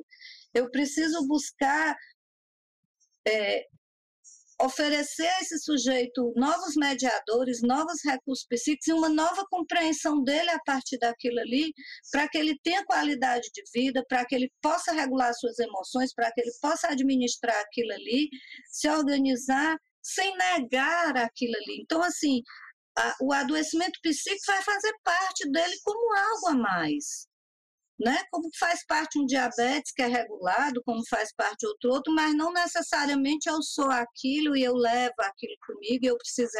Mas aquilo ali me modifica. Uma pessoa que toma insulina direto, é claro que psiquicamente ela foi afetada, é claro que a personalidade dela muda, o modo dela ver as pessoas, o modo dela se relacionar com ela, como ela se vê, às vezes ela já vai se ver mais frágil, ela tem medo de tal coisa, ela vai sair com os amigos, ela não pode comer doce, ela já está no aniversário, ela não participa mais da partilha do bolo. Claro que aquilo ali mudou, né? Então ela passou a trabalhar isso e é experimental por quê? Porque todo o processo de trabalho com a saúde mental é baseado em experimentos, em intervenções muito específicas e que usa também da neuropsicologia do Lúria, atua também no sistema no sistema psíquico como um todo atua nas unidades funcionais, né, trabalhando com esse sujeito. Mas o principal aí é isso, entender esse movimento do sujeito a partir e, e, trabalhar com esse sujeito uma transformação para além dessa doença, produzir uma nova síntese nesse sujeito, que vai trazer em si elementos né, desse adoecimento do que era antes, mas vai trazer um novo sujeito é, naquele movimento né? Um sujeito que pode ser potente de novo, pode, né? É isso. Em linha simples, tá? que não dá para falar, é muita coisa. Nossa, maravilhoso, maravilhoso, Ana. É, para encerrar, assim, eu acho que, que mesmo que em linha simples a gente conseguiu abordar muita coisa, assim. Para mim foi um panorama bem geral, bem assim, para ser um resumo, né, bem completo. É, e aí eu queria, assim, para a gente encerrar, que você, sei lá, o espaço está aberto, né? Então, assim, se você quiser passar é, uma palavra final, né? Quiser, inclusive, divulgar o próprio núcleo, né? Uhum. As redes sociais do núcleo, alguma indicação de leitura para quem tiver interessado nessa aproximação entre marxismo, psicologia, própria, é, propriamente dito também da psicologia histórico-cultural quiser divulgar o livro também, que é maravilhoso, que eu estou terminando já, já, de ler. Enfim, passa a palavra para você encerrar como preferir, tá bom?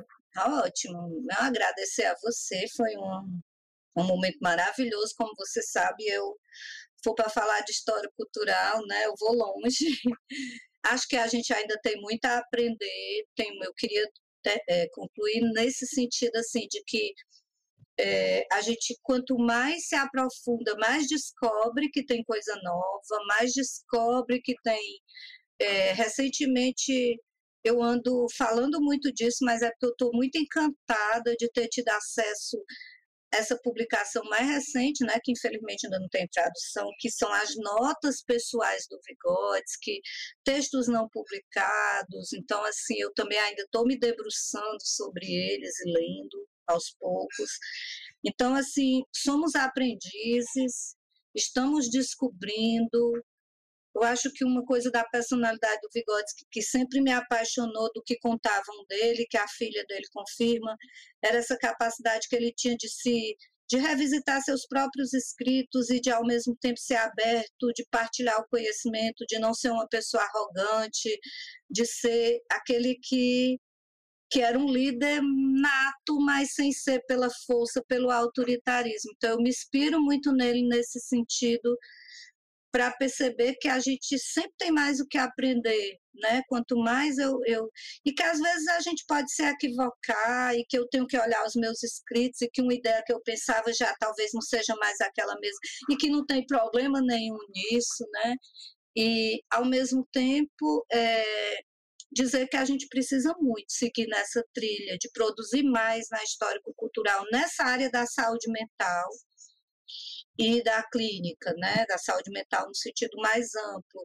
Então, é, nós lá no núcleo, né, de psicologia histórico-cultural, na parceria lá com o LADES, com o laboratório lá da universidade, a gente produziu o livro, que é um livro de clínica, mas que nasceu com essa ideia de escrever por Vigotes, de render nossa, nossa homenagem, Cartas para Vigotes, Ensaios em Clínica, é um livro inicial, a gente já está né, engatada aí para produzir, para pensar outras coisas e produzir outras, outros livros. Esse livro saiu pela universidade, e que a gente vem discutindo essas questões lá no núcleo de psicologia histórico-cultural, é, que é o arro, do, arroba NP underline é, histórico-cultural, é o, o, Instagram, no meu próprio Instagram, né, que é o arroba Ana Ignez Psiclínica, que eu também, quem quiser no direct, né, procurar perguntar alguma coisa lá no.